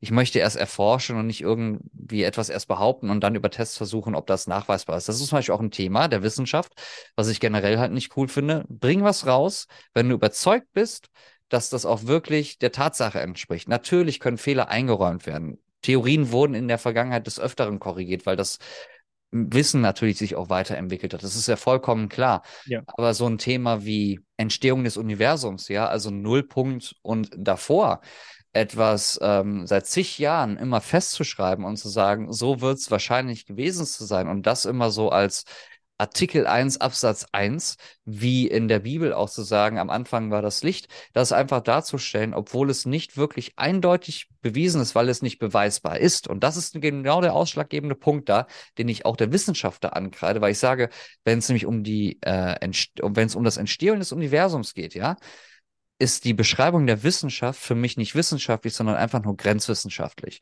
weil es einfach im Endeffekt, wie wir es ja auch mitbekommen, eine Behauptung ist. Es ist mhm. eine Behauptung, ja, Urknall, ja, es weist vieles darauf hin, aber es gibt gewiss, gewiss, äh, gewiss gibt es aber auch Parameter, die dagegen sprechen. So, aber die Behauptung wird erstmal aufgestellt und die Behauptung wird seit Jahren hinausgetragen an die Welt. Ja, in Schulbüchern, überall, es wird überall Leuten beigebracht. Und am Ende ist es dann für mich, was diesen Punkt betrifft, keine Wissenschaft, sondern eine Grenzwissenschaft. Und ich würde das vielleicht sogar, äh, würde das vielleicht Wobei man sagen muss, dann würde es ja heißen, ich sehe das ja negativ, Grenzwissenschaft. So meine ich das nicht, sondern ich meine, es ist einfach eine Behauptung. Eine Behauptung. Wie bei diesen UFO-Sichtungen. Deswegen finde ich die geil, aber habe dann mit der einen oder anderen doch meine Problemchen. Es ist genau wie mit diesem Whistleblower jetzt. David Grush. Der kann mir erzählen, was er möchte. Wenn er da keine Beweise hinterher schiebt, ist das alles nichts wert für mich. Ne? Da können, ist mir egal, wie viele hochrangige äh, Offiziere und was auch immer noch da mit drin hängen. Wenn da kein Beweis kommt, hat irgendjemand irgendwas gesagt. Diese Berichte, diese UFO-Sichtungen oder USO-Sichtungen jetzt in dem Fall, was auch immer, die sind dann meiner Meinung nach manchmal sogar noch greifbarer, weil sich, wie du schon gesagt hast, viele so dermaßen ähneln und aus verschiedenen Jahrzehnten kommen und trotzdem sehr ähnlich sind oder manchmal sogar komplett identisch. Das ist ja noch greifbarer jetzt als die Geschichte mit dem Crush aktuell, sag ich mal. Ne? Ähm, ich habe hier noch zwei Fälle und da geht's auch, das sind auch so Fälle, die man eben glauben kann oder nicht. Angeblich sind die, kommen die Informationen hierzu auch aus ähm, Regierungskreisen. Und die eine Geschichte, die geht so. Vor etlichen Jahren hat ein russisches U-Boot sechs unbekannte Objekte unter Wasser geortet. Das ist, schon, das ist schon lange her, die ganze Geschichte. Diese Objekte bewegten sich mit hoher Geschwindigkeit direkt auf das U-Boot zu, mit, ich glaube, über 400 km/h waren das. Die Objekte waren allesamt scheibenförmig und bewegten sich mit einer, äh, in einer speziellen Formation. Und als nun die Crew diese Objekte geortet hatte, haben die sofort die Geschwindigkeit gedrosselt. Und zu ihrer großen Überraschung haben die Objekte genau das Gleiche getan. Die haben auch die Geschwindigkeit verringert. Der Kommandeur des U-Boots hat den Befehl zum Auftauchen gegeben und als sie die Oberfläche durchbrochen hatten, kamen auch diese sechs Objekte aus dem Wasser geschossen und sind mit wahnsinniger Geschwindigkeit in den Himmel geflogen. Tja, ist diese Geschichte wirklich so passiert oder binden wir Ihnen hier einen Bären auf. Ich mhm. kenne die Geschichte mit dem Anhang, dass eben die Informationen von einer Art Whistleblower aus Regierungskreisen kommt, aus russischen, ja, aus dem russischen Militär und mehr eben nicht. Da gibt es keine Bilder, da gibt es auch nicht irgendwie ein Video dazu, wie dieser Typ selbst aus dem Militär das Ganze erzählt. Das ist einfach eben auch nur eine Geschichte, die ich ganz cool finde, ganz spannend finde. Aber es ist eben auch eine Geschichte, die kannst du glauben oder nicht. Ne? Hm. Ich habe da noch was Ähnliches auf Lager, das auch Informationen äh, sein sollen aus äh, Militärkreisen. Die Geschichte gezogen und das hat sich 1982 zugetragen. Das sind russische Marinetaucher im Baikalsee in Russland auf einer, Forschungs-, auf einer Forschungsmission gewesen, unter Wasser. Und als sie unten am Tauchen waren und sich am Umsehen waren, bemerkten die Taucher in einigen Metern Entfernung ein paar merkwürdige humanoide Kreaturen, die sie offenbar neugierig beobachteten. Die Taucher beschrieben die Wesen als knapp ähm, drei Meter groß, mit einer Art, ja, silberner, ganz enger Anzug. Und auf dem Kopf hatten sie futuristische Helme. Die Taucher konnten keine Sauerstofftanks oder sonstige Geräte erkennen, die man bräuchte, eben um unter Wasser zu atmen. Da haben die eben nichts erkannt. Auch ganz interessant. Und dann hatten diese Marinetaucher die wohl dümmste Idee, die man in so einer Situation haben kann. Meiner Meinung nach zumindest. Sie wollten eines dieser Wesen einfangen. Und sie haben sich dann diesen Wesen genähert und versuchten, die Wesen zu umzingeln. Doch dann wurden die Taucher plötzlich von einer unglaublichen Druckwelle erfasst und regelrecht an die Oberfläche geschleudert. Die Kraft war angeblich so extrem, dass drei der Taucher sofort tot waren und die anderen vier, es waren sieben Taucher, so viel ich äh, recherchieren konnte, die anderen vier waren schwer verletzt. Ja.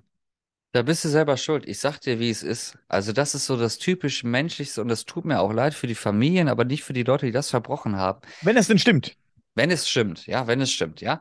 Und da gibt es doch bestimmt Familienangehörige. Und Daniel, ich muss heute sagen, ich bin am Schwitzen wie ein Elch heute. Es ist unglaublich, man sieht es, glaube ich, in der Kamera nicht, aber ich bin so am Ölen und ich merke, Bei wie mir die schon. Schweißtropfen an meinem Gesicht heute runterlaufen. Wir machen das für euch, liebe Zuschauerinnen und Zuschauer. Deswegen teilt den Podcast auf jeden Fall wie wild, weil wir werden heute nach der Aufzeichnung so aufgelöst sein. Ihr müsst es machen für uns. Ihr macht's uns bitte.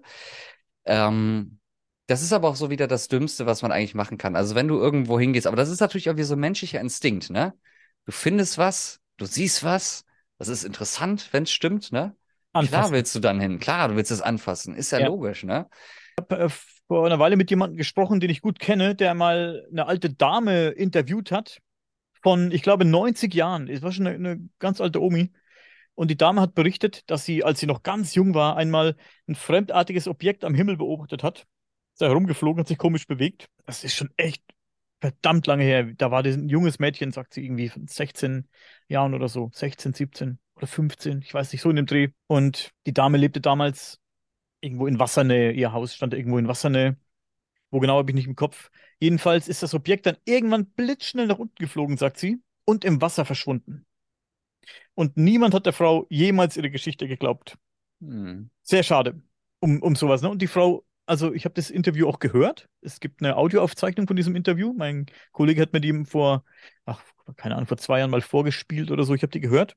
Sehr interessant, wie die Dame das berichtet hat. Und für die Dame war das auch was ganz, ganz Besonderes. Überleg mal, sie ist jetzt, mh, wenn sie noch lebt, 92, 93 Jahre alt. Damals war sie zwischen 15 und 17, sag ich mal. Irgend sowas habe ich im Kopf. Jetzt guck mal, wie lange das her ist. Und die Dame hat da, wie lange wie lang es das schon gibt. Da sind wir schon fast in der Richtung, wo wir jetzt hinwollen. Nicht so, so ganz so weit zurück, wo wir gleich hinwollen, aber es ist äh, erstaunlich, wie lange es das schon gibt, das Phänomen. Du Altersdiskriminierer. Hey, sowas nicht Mit gemacht. 90 Jahren dem Mittelalter angehörend. Ähm, funny enough, ich habe ja Paul erwähnt vorhin, den Film, ne, Mhm. als Charakterbeschreibung vielleicht für Alien von außerhalb. Ich habe gestern Abend Paul den Film nochmal gesehen, das zweite Mal. Nie geguckt. Absolut empfehlenswert, äh, je nachdem, ob man darauf steht, auf diese Art von Comedy. Aber die Geschichte ist ungefähr die gleiche. Ein junges Mädchen geht raus, weil sie ein Geräusch mitbekommt und auf einmal ist der Hund von einem jungen Mädchen draußen. Der Hund heißt Paul, ja, ein Golden Retriever, glaube ich. Und ähm, ein UFO stürzt ab, so wie das ja so häufig laut vielen UFO-Forschern ja so auf der Erde passiert. Und das kleine Mädchen zieht den Alien raus und deswegen heißt er Paul. Ja, und der arbeitet mit der Regierung zusammen und zig Jahre später ähm, hat Paul den Eindruck, dass die Regierung jetzt alles von ihm erforscht hat und das, was sie jetzt machen würden, ist, sie würden jetzt sein Gehirn halt ihm entnehmen und gucken, was ne, im Körper halt drin ist, weil der auch spezielle Fähigkeiten hat und so. Okay. Und das, was du gesagt hast, ist nämlich genau der Fall. Der Film handelt nämlich davon, in der ersten Szene wird das junge Mädchen gezeigt, ne? wie sie den Paul entdeckt. Und ganz am Ende des Films 40, 50, 60 Jahre später, reist Paul nochmal genau zu diesem Haus. Dieses Mädchen ist jetzt natürlich eine alte Frau, ja. Und die Frau hat auch gesagt, nie hat mir jemand geglaubt, mein ganzes Leben lang, dass ich das gesehen habe. Ne, diesen Alien, diesen Paul. Ne, und jetzt stehst du auf einmal vor mir. Und das ist genau das, was ich schon mal gesagt habe. Jetzt gibt es ja Menschen, die behaupten, und darüber sprechen wir ja gleich, es gibt Menschen, die ja immer wieder behaupten, äh, dass sie Aliens gesehen haben oder Zeit mit denen im Wohnzimmer verbringen oder wie auch immer. Und erstaunlich wenig dieser Menschen sind wirklich so verrückt oder ziehen sich dann zurück oder kriegen einen weg, weil ich glaube, sowas zu erleben, sowas zu sehen, und ich rede jetzt hier nicht von UFO, sondern ich rede jetzt hier wirklich von Begegnungen mit einer anderen Art, ja, das ist etwas, und da muss ich leider verallgemeinern, weil ich glaube, das ist anders halt, wie gesagt, mein Beispiel ne, mit den 100 Menschen in einem Dorf, ne, da kommt jetzt jemand von außerhalb, so das krasseste, was du als Mensch erleben kannst. Da kannst du, glaube ich, verallgemeinern für die Menschheit. Das ist etwas, was dich auf jeden Fall für den Rest deines Lebens beschäftigen wird. Und was ich erstaunlich easy finde, ist zu sehen, dass viele Menschen, die offen dann da, damit umgehen, zu sagen, ja, ich äh, verbringe regelmäßig Zeit hier mit den Aliens oder als Kinder habe ich die regelmäßig gesehen dass erstaunlich viele dieser Menschen halt gar nicht so richtig abdriften, sondern ganz, ganz, ganz normales Leben führen. Mit der angeblichen Gewissheit, und das ist genau der Punkt, um den es halt wirklich geht, mit der angeblichen Gewissheit, dass die etwas entdeckt haben, was sich jeder Mensch eigentlich ähm, fragt, ob das da draußen, wenn ich jetzt gerade so in den Himmel schaue, der gerade dunkelblau ist, mehr gräulich ist, dass ich mir vorstelle, dass viele Menschen, egal ob die jetzt sagen, hier Aliens ist ein Thema oder nicht, ne, jeder Mensch wird mal in den Himmel geschaut haben, so wie ich das jetzt gerade mache, und sich irgendwann mal im Leben gefragt haben, ja, sind wir jetzt die Einzigen oder nicht, egal ob du mit der Thematik zu tun hast oder nicht. Und diese Frage stellt sich, glaube ich, jeder mal. Und dann verstecken das die Leute so easy weg. Also ich finde das wirklich sehr, sehr schwer zu glauben. Das Dafür muss man sich doch fragen, wenn man da hochguckt, wie du gerade sagst, der Himmel ist da. Sterne wird man heute, wird man gut die Sterne sehen. Äh, wolkenfreier Himmel, bei uns zumindest hier, bei dir vermutlich auch. Das muss man sich doch fragen, ob da noch was ist. Hm. Wie kann man sich das nicht fragen? Hm? Ich was? möchte dir eine Frage stellen, bevor wir ins Mittelalter kommen. Los geht's. Weil die Frage wollte ich dir vorhin schon stellen. Jetzt fällt sie mir wieder ein zum Thema Aussehen der Aliens. Wie wünschst du dir, weil du hast ja gesagt, so, vielleicht sind ja Menschen ähnlich. Wie wünschst du dir, wie würden die aussehen? So richtig so Peniskopfmäßig oder schon eher menschlich? Oder Klingonenmäßig? Wie würdest du dir das wünschen? Jetzt kommen wir nicht wieder mit dieser Ausrede, ja, wissen wir nicht, äh, sondern ich will wissen hier in deiner Forschung, wie soll, wie könnte der aussehen, der Außerirdische? Also eine Wunschvorstellung habe ich nicht, aber ich habe eine Vorstellung, natürlich habe ich eine Vorstellung davon, wie sie aussehen könnten oder wie ich, wie ich denke, dass sie aussehen könnten absolut humanoid, auch aufgrund der ganzen Berichte, die man so hört, wenn die denn stimmen, wie gesagt, humanoid auf jeden Fall. Ähm, natürlich könnte die Größe absolut variieren von bis. Das ist völlig klar, je nachdem, auf, von welchen Planeten die vielleicht kommen, Schwerkraft und so weiter. Mhm. Aber humanoid auf jeden Fall. Also es werden bestimmt keine Insektoiden sein, von denen manche Leute reden, oder welche Echsenmenschen, das kann man nicht vorstellen. Sie werden humanoid sein, die werden Augen haben, Sie werden eventuell einen Mund haben, der vielen Beschreibungen nach sehr klein ist. Man könnte sagen, vielleicht sogar zurückgebildet. Vielleicht muss man, wenn man so einen riesen Schädel hat, nicht mehr sprechen. Vielleicht kann man dann, wie Dieter Röskens sagen würde, telepathisch kommunizieren. Wenn das Gehirn besser ausgebildet ist, vielleicht ist der Mund gar nicht mehr so notwendig. Vielleicht ist er nur noch notwendig, ein bisschen Nahrung aufzunehmen oder zum Atmen, was weiß ich. Ich stelle mir Humanoid vor. Ich stelle mir vor, dass die wie ich gerade gesagt habe, die Fähigkeit, telepathisch zu kommunizieren, ist für mich eine Option. Alles bisschen Science Fiction jetzt, Leute, wie immer. Nimmt mich nicht so ernst. Aber das stelle ich mir vor, dass vielleicht die Möglichkeit gegeben ist, dass nur noch telepathisch kommuniziert wird und vielleicht mündlich nur noch im Notfall oder der Mund für andere Sachen da ist. Ja, ähm, Finger, die Hände stelle ich mir ähnlich vor wie unsere Hände. Wir Finger, Daumen, Füße, keine Ahnung aber Hände, ich meine, hey, wenn du rumflitzt im Universum, wenn du irgendwelche Technik herstellst, brauchst du auch Hände. Ne? Aber müssen das in zwei Hände sein oder zwei Arme oder können das auch vier sein? Könnte mir jetzt keinen Benefit vorstellen, den du hast, wenn du vier Arme hast, ehrlich gesagt. Dass du da, ich glaube nicht, ich glaube, ich stelle mir gerade vor, wie ich mit vier Händen, heute habe ich mit meinem Arbeitskollegen, heute haben wir Wände verputzt auf Arbeit. Ich stelle mir gerade ein Szenario vor, in dem ich vier, vier Arme habe, die genauso aussehen. Also jeder, ne, zwei rechte Arme, zwei linke Arme. Äh, ich stelle mir gerade vor, wie ich an der Wand stehe und meine Arbeit dann irgendwie schneller machen könnte, bloß weil ich zwei Arme mehr habe. Das wäre nicht möglich, weil ich müsste, ich habe trotzdem nur einen Filz in der Hand, um die Wand abzufilzen und irgendwie der nächste Arbeitsschritt, den muss ich, da muss ich eine gewisse Zeit abwarten ich danach glätte die Wand oder was weiß ich oder was auch immer ich dann machen muss, je nachdem, was für einen Putz wir da machen. Das, ich hätte keinen Vorteil, wenn ich jetzt vier, vier Arme hätte, weil jeder einen Schritt nach dem anderen kommt. Also ich glaube, dass gerade du den Vorteil da richtig nutzen würdest. Du könntest nämlich eine Wand verputzen mit zwei Händen und dir dann gleichzeitig am Kopf und am Arsch kratzen. Ich weiß, dass du richtig Fan von vier Armen wärst. Ich wäre, ich habe schon mal gesagt, ich wäre Fan von, ähm, das darf man, nee, das darf ich nicht sagen. Aber Nein, vier Arme kann ich mir nicht vorstellen, dass die mehr Gliedmaßen haben, als, als wir sie haben. Ich denke, ich stelle mir die absolut menschlich, in Anführungszeichen, humanoid eben vor, wie wir sind, ein Kopf, die Organe genauso wie bei uns verteilt. Ähm, wenn man wiederum berichten aus ähm, dem südamerikanischen Raum Glauben schenken darf, die mir Douglas Spalthoff, wer dir jetzt nichts sagen, erzählt, erzählt hat, ähm, Gibt es einen Podcast dazu? Vielleicht können wir den verlinken. Der hat, der hat, ich glaube, er hat es mir erzählt, wenn ich mich nicht täusche, dass eben nach dem Absturz Wesen gefunden wurden, die wurden untersucht und man hat festgestellt, dass sie keinen Verdauungstrakt haben. Warum auch immer. Weiß nicht, ob das für mich äh, plausibel klingt, denn alles, was irgendwie organisch ist und lebt, muss auch von irgendwas sich ernähren. Ich weiß nicht, kann, kann mhm. mir jetzt kein anderes Szenario vorstellen bei humanoiden Wesen, die uns ähnlich sind, äh, außer dass sie in irgendeiner Art und Weise Nahrung zu sich nehmen, ob jetzt flüssig ist oder Breiform oder, oder fest, wie, mhm. wie wir es tun. Aber ich glaube, ein Verdauung, Verdauungstrakt wäre notwendig. Ja, aber um es abzukürzen, lange Rede, kurzer Sinn, ähm, uns sehr ähnlich. Vielleicht mhm. nicht dieselbe Haut, vielleicht nicht jetzt so die Gesichtszüge, die Mimik, wie wir sie haben. Das ist vielleicht nicht mehr notwendig, wenn du weit fortgeschritten bist und vielleicht telepathisch kommunizieren kannst und auch ähm, telepathisch empfangen kannst, ist vielleicht gar nicht mehr nötig, dass, dass du Mimik ähm, auswertest, bewertest, ne? Von deinem Gegenüber. Also brauchst du sie selbst vermutlich auch nicht mehr, wenn du direkt die Gedanken auffangen kannst und auswerten kannst. Ja, so stelle ich mir das auf jeden Fall vor. Ja. Hm. Und du? Ich hoffe, ja, ich, äh, dadurch, dass ich Paul gesehen habe, der dann einfach da stand mit seinen 1,40 Meter oder 1,30 Meter, wie auch immer er groß ist, und sich dann einfach eine Zigarette anzündet und dann mit den Leuten spricht. Ich finde die Vorstellung einfach absolut genial, muss ich dazu sagen. Ähm, du fährst in deiner Karre darum und neben dir sitzt halt so ein Alien und der spricht deine Sprache und du kannst dich halt voll mit dem austauschen. Was zum Thema Mund und so, was das betrifft, das glaube ich, da bin ich Feuer und Flamme für. Zum Beispiel diese Behauptung, ja, die kann eben irgendjemand behaupten, ja, die Aliens oder die Außerirdischen, die werden wahrscheinlich einen kleinen Mund haben unterstreiche ich, unterschreibe ich zu 1000 Prozent sofort. Warum? Guck dir mal an, wie der Trend der Lebensmittelindustrie jetzt aktuell funktioniert. Vor allem, wenn es darum geht, sich gesünder zu ernähren, aber nicht mehr Zeit dafür zu investieren. Was entwickeln die Konzerne? Ein Drink, den du nur noch trinken musst, in dem du alle Nährstoffe drin hast.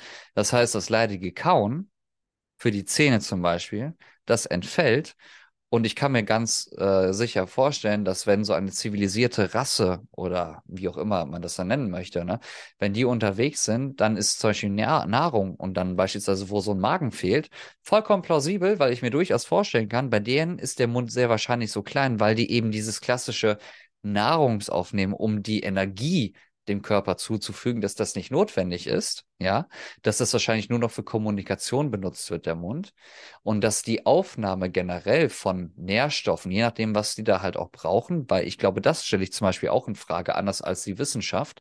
Ich glaube, dass auch Leben äh, existieren kann, was nicht unserer Natur entspricht, wo sie sagen, ne, ein Organismus braucht Wasser unbedingt, um zu existieren und so. Das ist so ein Thema, das, das glaube ich nicht unbedingt ähm, dass das sehr, sehr unterschiedlich im Universum sein kann. Aber ich kann mir schon vorstellen, weil ich das ja auf der Welt sehe, diese äh, Korrelation beispielsweise, immer weniger Aufwand, dafür viel schneller, dass sich natürlich, wenn man das jetzt mal groß spinnt, ne, spinnt das mal 30, 40 Generationen weiter. Man hat die Nahrung komplett umgestellt, alles ist nur noch äh, basierend auf dem, was wir halt anbauen. Das wird aber so optimiert und so verfeinert, dass es chemisch ist. Und irgendwann wird der Prozess auch einsetzen, wo man dann sagt, so hier, du musst jetzt nicht mehr essen, sondern das kannst du aufgrund von Genuss machen. Denn alles das, was du haben möchtest an Vitaminen, an Kalorien, an Energie, an Nährstoffen, das kannst du dir in Form von einer Spritze oder von irgendwie einer Tablette oder so holen. Ich finde, dass dieser Gedanke an sich dass der nicht wirklich weit weggeholt ist, wenn du dir mal anschaust, zu was wir technologisch jetzt gerade aktuell imstande sind, insbesondere im letzten halben Jahr mit Thema künstlicher Intelligenz. Also ich glaube, dass dieses Nahrungsmittel äh, Ersätze zu finden, ne, um, um das wirklich dann halt auf der Erde halt mal lebbar zu machen, dass man nicht mehr Tiere schlachten muss oder wie auch immer man das alles auslegen muss, dass das mittlerweile Sachen sind, die nicht mehr in der Zukunft so weit weg liegen, sondern das wirklich etwas ist, was wahrscheinlich schon gerade entwickelt wird. Und wenn wir das entwickelt haben, dann werden andere Rassen, Aliens oder wie auch immer das schon längst haben. Und dann ist natürlich klar, dass sie einen kleinen Mund haben, weil die es nicht mehr so brauchen wie wir. Ich finde den Gedanken eigentlich fast ein bisschen traurig, dass die nicht mehr essen, weil es geil schmeckt. Aber vielleicht, und das ist ja genau das Thema, ne, warum ich sage, wir brauchen einen Vergleichswert von einem anderen Lebewesen aus dem Universum, um zu sehen, ob sich das wirklich gleich entwickelt. Ja. Vielleicht hat nämlich ein Alien sozusagen kein, keine Lust und kein Empfinden mehr, Spaß am Essen zu haben, weil das eben nicht mehr zu deren Natur gehört, wie es genauso für uns beide nicht mehr zur Natur gehört, rauszugehen und zu jagen. Ne? Natürlich könnten wir das und natürlich würden wir Spaß empfinden, aber das ist mittlerweile so weit weg, dass wir sagen, ja, warum müssen wir denn jetzt jagen? Das wird bestimmt Spaß machen, ja, aber wir müssen es nicht. Und ich glaube, dass Alien-Essen und Ernährung wahrscheinlich ähnlich ist. Die Aliens haben vor 300 Jahren vielleicht noch gegessen, wenn man das jetzt einfach mal so vor sich her spinnt, so Hashtag Geschwurbel. Aber die haben dann was entwickelt, wo die halt Nahrung jetzt anderweitig aufnehmen. Und das hat sich so weit etabliert, dass Essen halt auch kein Hobby sozusagen mehr ist, weil das halt so weit weg ist, dass es ein Relikt aus der Vergangenheit ist. Kann ich mir durchaus vorstellen. Vielleicht ist das auch äh, ein nötiger Prozess gewesen, um vielleicht auch das Leben zu verlängern, dass man einfach die Nahrung so zu sich nimmt und wirklich nur das zu sich nimmt, das der Körper braucht und äh, genau das, was der Körper braucht und nicht mehr und nicht weniger, kein Fett, kein Zucker, das ganze Zeugs weglassen und dann lebst du vielleicht auch äh, dein, erlebst du vielleicht auch dein maximales äh, erreichbares Alter. Wer weiß. Stell dir mal vor, Stell dir mal vor, die Aliens kommen hier auf die Erde und aufgrund dessen, weil Nahrung für die halt kein Genussmittel mehr ist, aber die wissen, was das beispielsweise ist, etwas zu essen, weil die wissen, da entwickelt sich zum Beispiel ein Geschmack, ne? Stell dir mal vor, die Aliens kommen auf die Erde. Das erste, was die empfohlen bekommen, ist so eine 20er Box Chicken Nuggets, ne? So, jetzt sitzen die da in dem McDonalds und stell dir mal vor, dann sagen die, wir machen keine künstliche Nahrung mehr diese Chicken Nuggets Box, das ist der Weg und das werden wir jetzt umsetzen. Ja. Stell dir mal vor, wir geben den Alien, weil wir sagen ja immer, wenn die hier hinkommen, die sind ja wesentlich schlauer als wir, wesentlich schlauer. Was ist, wenn wir denen halt so einen Scheiß dann verkaufen und sagen, guck mal hier, ne? Nuggets, Big Mac und so, das ist die Zukunft, das ist geil. Wenn wir die übertechnologisierte Alienrasse mit unseren Menschen, menschlichen Gedanken verderben. Darüber hat auch noch keiner nachgedacht, ne? Dann werden die ziemlich schnell ziemlich fett werden, wenn die nur so einen Scheiß fressen. Lass uns doch mal ins Mittelalter abschweifen. Und an dieser Stelle möchte ich zuallererst, mir ein großes Anliegen, auf dieses Buch hier verweisen, das der gute, leider, leider, leider viel zu früh verstorbene Axel Ertelt geschrieben hat. Ich werde das hier mal ein bisschen in die Kamera halten. Leute, die jetzt ähm, den Podcast nur hören und nicht sehen, sorry, ich habe hier das Buch von Axel Ertelt in der Hand. Das Mittelalter war ganz anders ein, ja, ich hatte das große Vergnügen, zwei Podcast-Folgen mit ihm aufzunehmen und das ein oder andere Gespräch mit ihm zu führen. Axel Ertelt war ein sehr intelligenter Mann und ich kann nur jedem ans Herz legen, mal in sein Buch reinzugucken. Das Mittelalter war ganz anders. Da geht es jetzt nicht ähm, rein um äh, UFOs im Mittelalter. Da geht es um viele andere Sachen auch. Da werden wir mit Sicherheit auch mal ein paar Sachen aus dem Buch äh, dran nehmen. Ich werde dich mal ein bisschen briefen, was das Buch angeht, Dean, demnächst. Und ich bin sehr froh, dass er mir noch ein Buch geschickt hat, bevor er, wie gesagt, leider an ähm, einer schweren Krankheit gestorben ist. Noch gar nicht lange her. Das Buch hat er mir geschickt, ja, 2020, Februar 2022. 2. Februar 2022. Ist noch gar nicht lange gestorben, der Axel. Ja, war ein super Typ, wie gesagt. Am Ende des Buches äh, finden wir aber ein paar mittelalterliche UFO-Berichte. Da werde ich nachher mal ein paar vorlesen. Viele werden die Fälle natürlich kennen. Zum einen ist es das Nürnberger Himmelspektakel von 1500, 1561 oder auch ähm, Nürnberger Flugblatt von 1561 genannt. So wird der Fall auch genannt. Einige UFO-Forscher und UFO-Enthusiasten wollen darin eben eine Himmelsschlacht zwischen ja, diversen UFOs erkennen. Und tatsächlich ist das Ganze bei näherer Betrachtung schon merkwürdig anzusehen, finde ich. Auf diesem ähm, Nürnberger Flugblatt von 1561 sieht man eben eine, erstmal sehen wir eine Sonne, die im Himmel steht. Und äh, dann sehen wir sehr viele Kugeln und Kreuze drumherum. Und an manchen dieser Kreuze, an jedem Ende dieses Kreuzes, hängen auch Kugeln. Also vier Kugeln hängen an diesen Kreuzen. Kann man da beobachten. Also das Bild schaut schon sehr merkwürdig aus, wenn man bedenkt, aus welcher Zeit es kommt, wann es angefertigt wurde, in 1561, wie gesagt. Dann sehen wir am Himmel noch merkwürdige Säulen. Also ich sehe hier auf dem Bild, auf dem Bild hier sind sie blau und auch rot. Es gibt Säulen, die vielleicht ein bisschen anders aussehen als andere, aber die bemerkenswertesten sind meiner Meinung nach die blauen. Hm, in zwei der Säulen auf dem Bild sind auch Kugeln dran oder drin. Das ist jetzt schwer zu bewerten, was das bedeuten soll.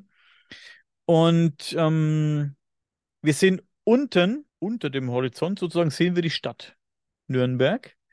Und, zu, und ähm, ganz unten rechts im Bild sehen wir, dass etwas abgestürzt ist und offenbar in einem, äh, auf, einem Haus, auf einem Haus gelandet ist. Es ist offenbar eins dieser Objekte abgestürzt. Ja, und man sieht Rauch äh, in die Luft aufsteigen. Es ist offenbar auch etwas abgestürzt. Zu bemerken ist auch ein großer schwarzer Pfeil auf diesem Bild den ich in ähm, einen Livestream, den wir bei Sagenhaft und Sonderbar mal gemacht haben, da haben wir über dieses, dieses über dieses Thema mal geredet. Und, äh, jemand hat das mitgebracht, das Thema. Da habe ich damals habe ich zum ersten Mal davon gehört tatsächlich. Und diesen Pfeil, der sieht für mich aus wie so ein Kompasspfeil, aber in der über, über in, in der Beschreibung von diesem Herrn Glaser wird auch von dem Pfeil, das werde ich euch gleich vorlesen, Leute, wird der Pfeil auch ein bisschen beschrieben. Ja, der ganze Vorfall wurde von dem Briefmaler, von dem Briefmaler Hans-Wolf Glaser in Bild und Schrift festgehalten. Hm, wie gesagt, diejenigen, die das Ganze hier bei YouTube angucken, können das jetzt sehen und die, die nur den Audiopodcast hören, müssen sich leider mit unseren Beschreibungen begnügen, Leute. Das tut mir sehr leid. Ähm, den Originaltext, der ins moderne Hochdeutsch übersetzt wurde, kann man sich auch bei Wikipedia durchlesen, glaube ich.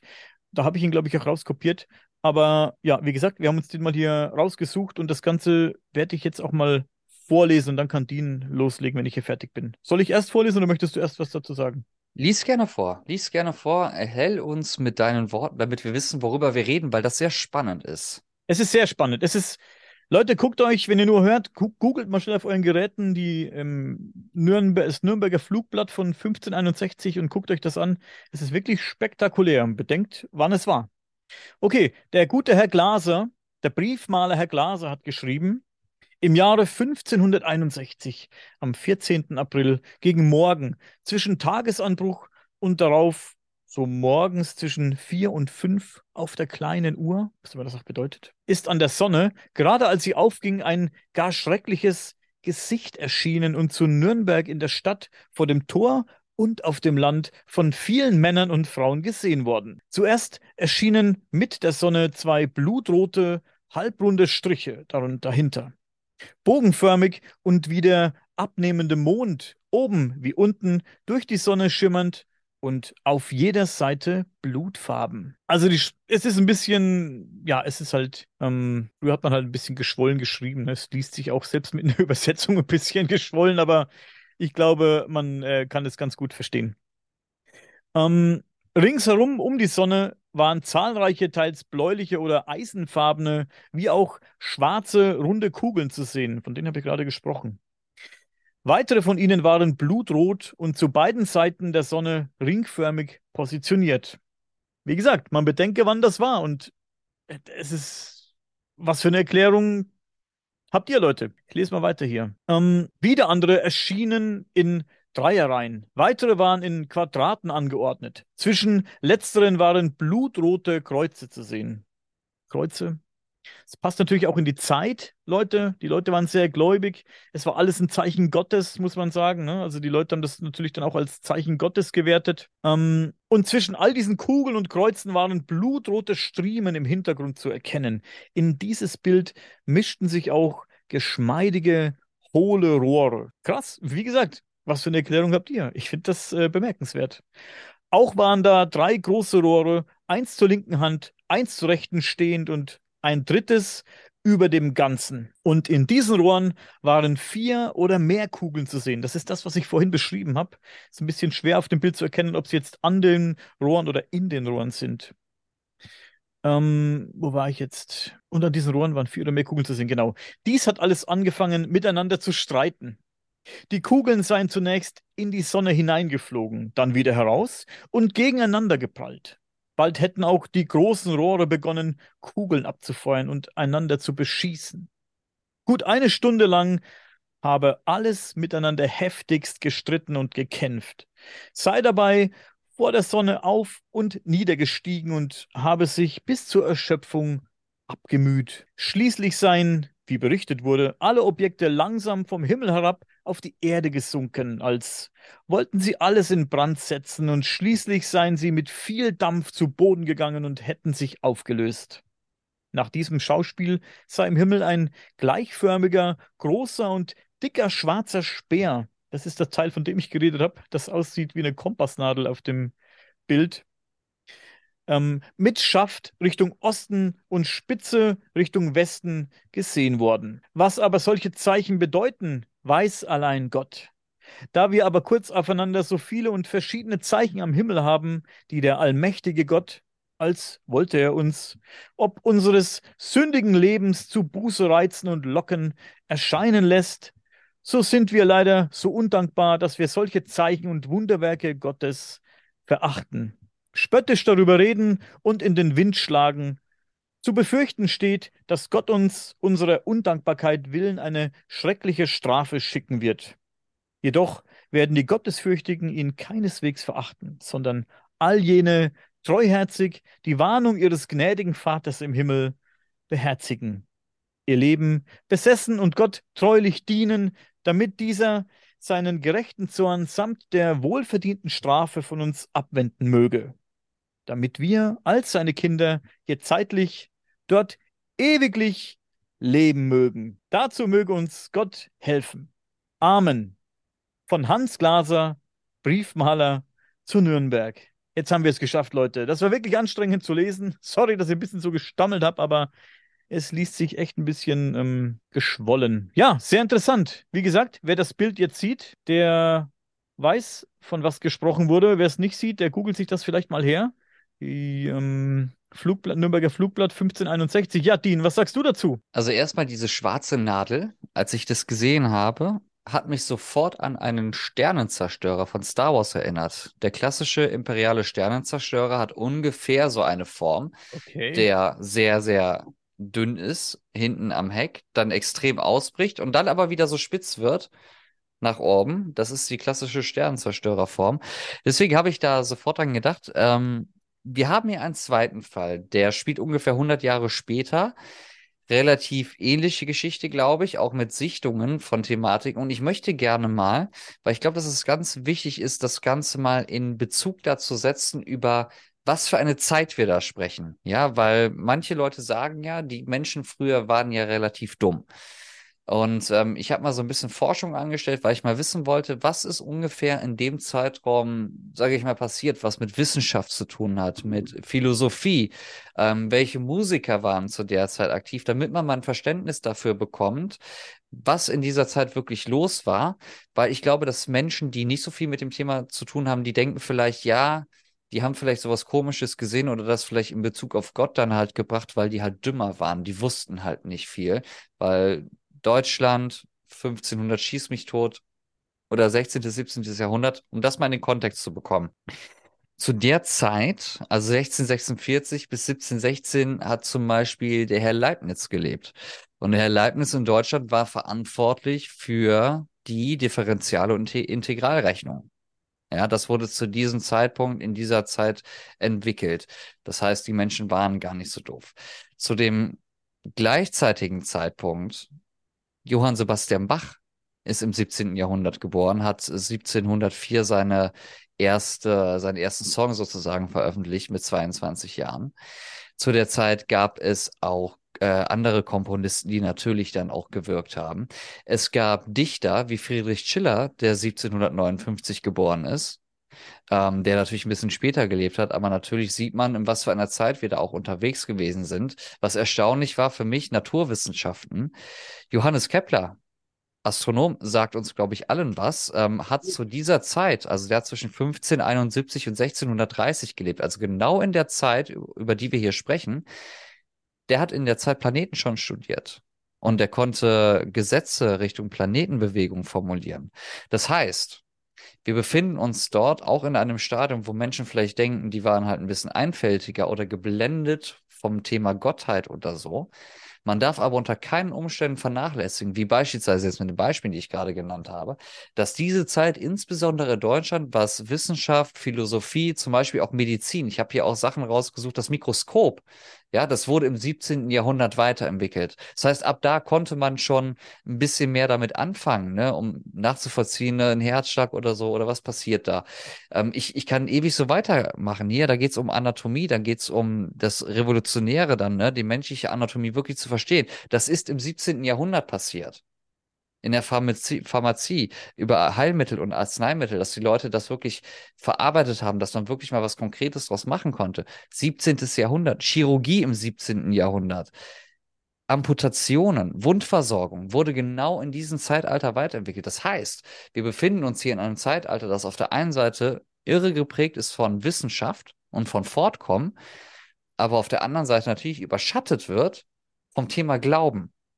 So, und diese Fälle, diesen Fall, den du gerade vorgelesen hast, oder den Fall, über den wir später sprechen, inhaltlich, wie gesagt, es geht nicht konkret darum, was die Leute da gesehen haben oder nicht gesehen haben. Das ist mir gar nicht so wichtig in dem Fall, sondern viel wichtiger ist, dass es um Phänomene und Ereignisse geht, die drei, vierhundert Jahre lang oder vor drei, vierhundert Jahren stattgefunden haben wo wirklich dann Augenzeugenberichte da liegen, wo Menschen gelebt haben, die eben nicht dumm waren, die das aber trotzdem gesehen haben und viele Leute das gesehen haben und deswegen auch genau solche Zeichnungen oder expliziten Beschreibungen existieren, dass das sehr, sehr besorgniserregend ist. Und ich glaube, in dem zweiten Beispiel ging es auch darum, dass dann auf einmal dann über der Kirche oder so dann eine riesen Untertasse oder wie auch immer dann da auf einmal dann gekommen ist und Jetzt überleg mal, das war dann 1600 irgendwas. Da muss was dran sein. Da kann meine Seite sozusagen nicht sagen, das gibt's alles nicht. Da ja, muss was dran sein. Wir können den, äh, diese, diese zweite, diesen zweiten Fall, den du ansprichst, das ist die Luftschlacht von Stralsund.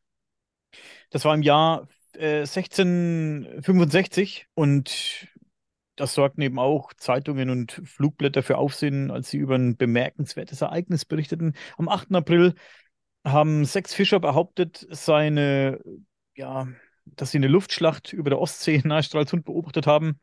Und an dem Abend erspähten sie eben eine dunkelgraue Scheibe auch über dem Stadtzentrum. Und die Fischer sprachen von Vogelschwärmen, die sie gesehen haben. Diese Vogelschwärme sollen sich eben in Kriegsschiffe verwandelt haben. Und diese Kriegsschiffe, da kannst du auch ein Bild einblenden oder mehrere Bilder einblenden. Das äh, spricht auch Bände, kann man sich auch was dazu denken. Und bis zum Sonnenuntergang soll es eben heftige Kämpfe gegeben haben. Das ist eben so die Kurzversion dieser Geschichte von der Luftschlacht, Luftschlacht von Stralsund. Ähm, es ist sehr ähnlich, ja. Und da wird eben auch spekuliert, ob sich vielleicht nicht wirklich eine, eine, eine Schlacht auf dem Wasser vielleicht äh, gespiegelt hat, irgendwie in irgendeiner Art und Weise, die oben eben im Himmel dann beobachtet werden konnte durch die, diese Spiegelung. Nicht so plausibel klingt für mich, aber natürlich ist es eine Option.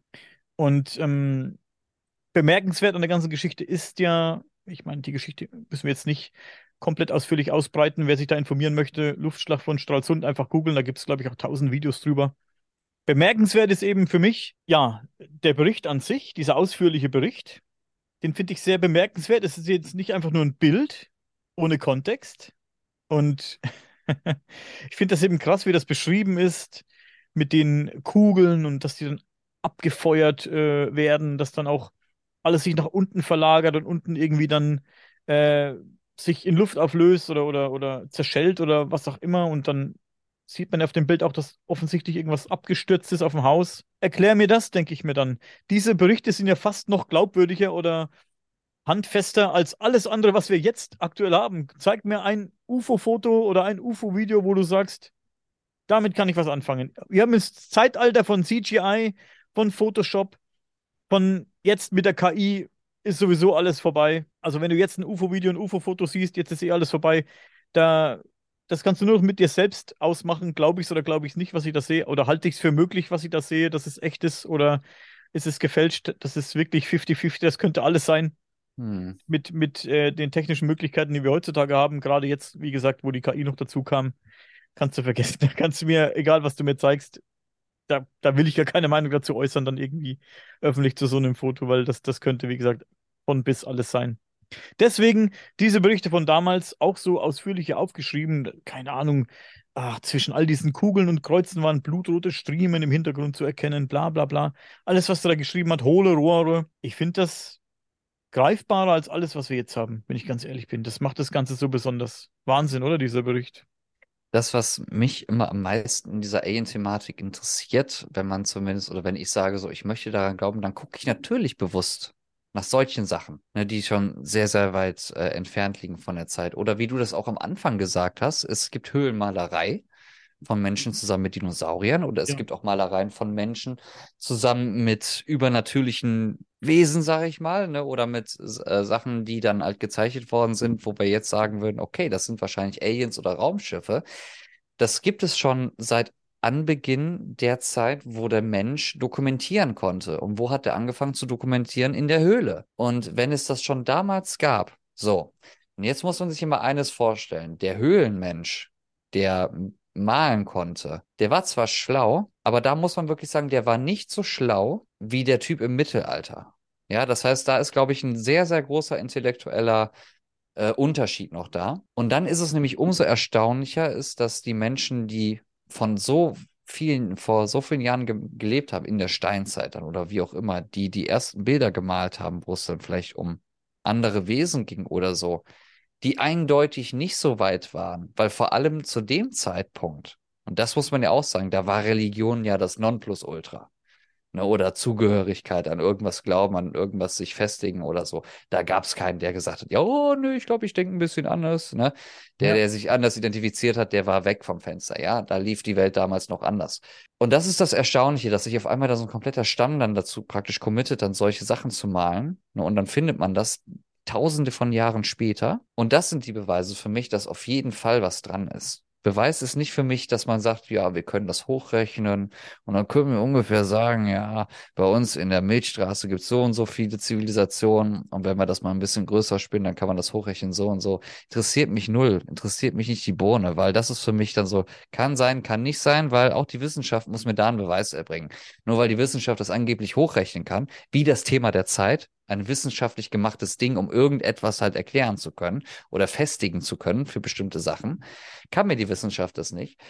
Und dann denke ich mir, dann gibt es aber Höhlenmalereien von Sachen, die wir nicht erklären können. Nicht menschlich dann vielleicht wirklich in dem Fall ja auch. Da muss da auf jeden Fall was dran sein. Weil die Leute werden sich nicht damals die Gedanken gemacht haben darüber, äh, lass jetzt mal was dahin malen, was äh, komisch aussieht, weil die hätten das sofort weggemacht. Wenn das nämlich Gotteslästerung oder irgendwas gewesen wäre, was nicht der Realität entspricht, das war ja wahrscheinlich damals auch unter ganz, ganz strikten Vorgaben und Regeln. Das heißt, du konntest ja nicht machen, was du willst. Und das ist ja alles im, im Sinne der Gemeinschaft ja damals alles passiert. Das heißt, du konntest ja auch nicht irgendeinen Bullshit da an die Wand wahrscheinlich kritzeln, ohne dass dann jemand gesagt hat, so, das entspricht nicht den Gemeinschaftsregeln, wie auf Facebook. Jetzt wird das entfernt. Ich glaube, dass das früher bei Bildung dieser Gesellschaften, die wirklich zusammengehalten haben, dass das sehr, sehr extrem war. Und dann ist es ja umso erstaunlicher, dass solche Sachen dann über die Zeit erhalten bleiben, weil es zeigt ja eindeutig, der Rest der Gemeinschaft war einverstanden damit, dass das da gezeichnet worden ist. Sonst hätten sie es ja weggemacht oder zerstört, sonst würden wir es ja nicht finden oder sehen. Da muss auf jeden Fall was dran sein. Auf jeden Fall. Und ich glaube auch nicht, dass man einfach jeden Scheiß an die Wand gekritzelt hat oder eingeritzt hat oder gemalt hat, wie auch immer, sondern dass es ähm, wichtige Ereignisse waren.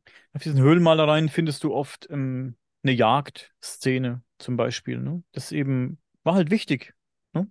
War, Leute haben, keine Ahnung, wochenlang Hunger geschoben, irgendwie bloß äh, ein paar Waldbeeren gefressen und ein paar, paar Blätter, ein paar Pilz, Pilze.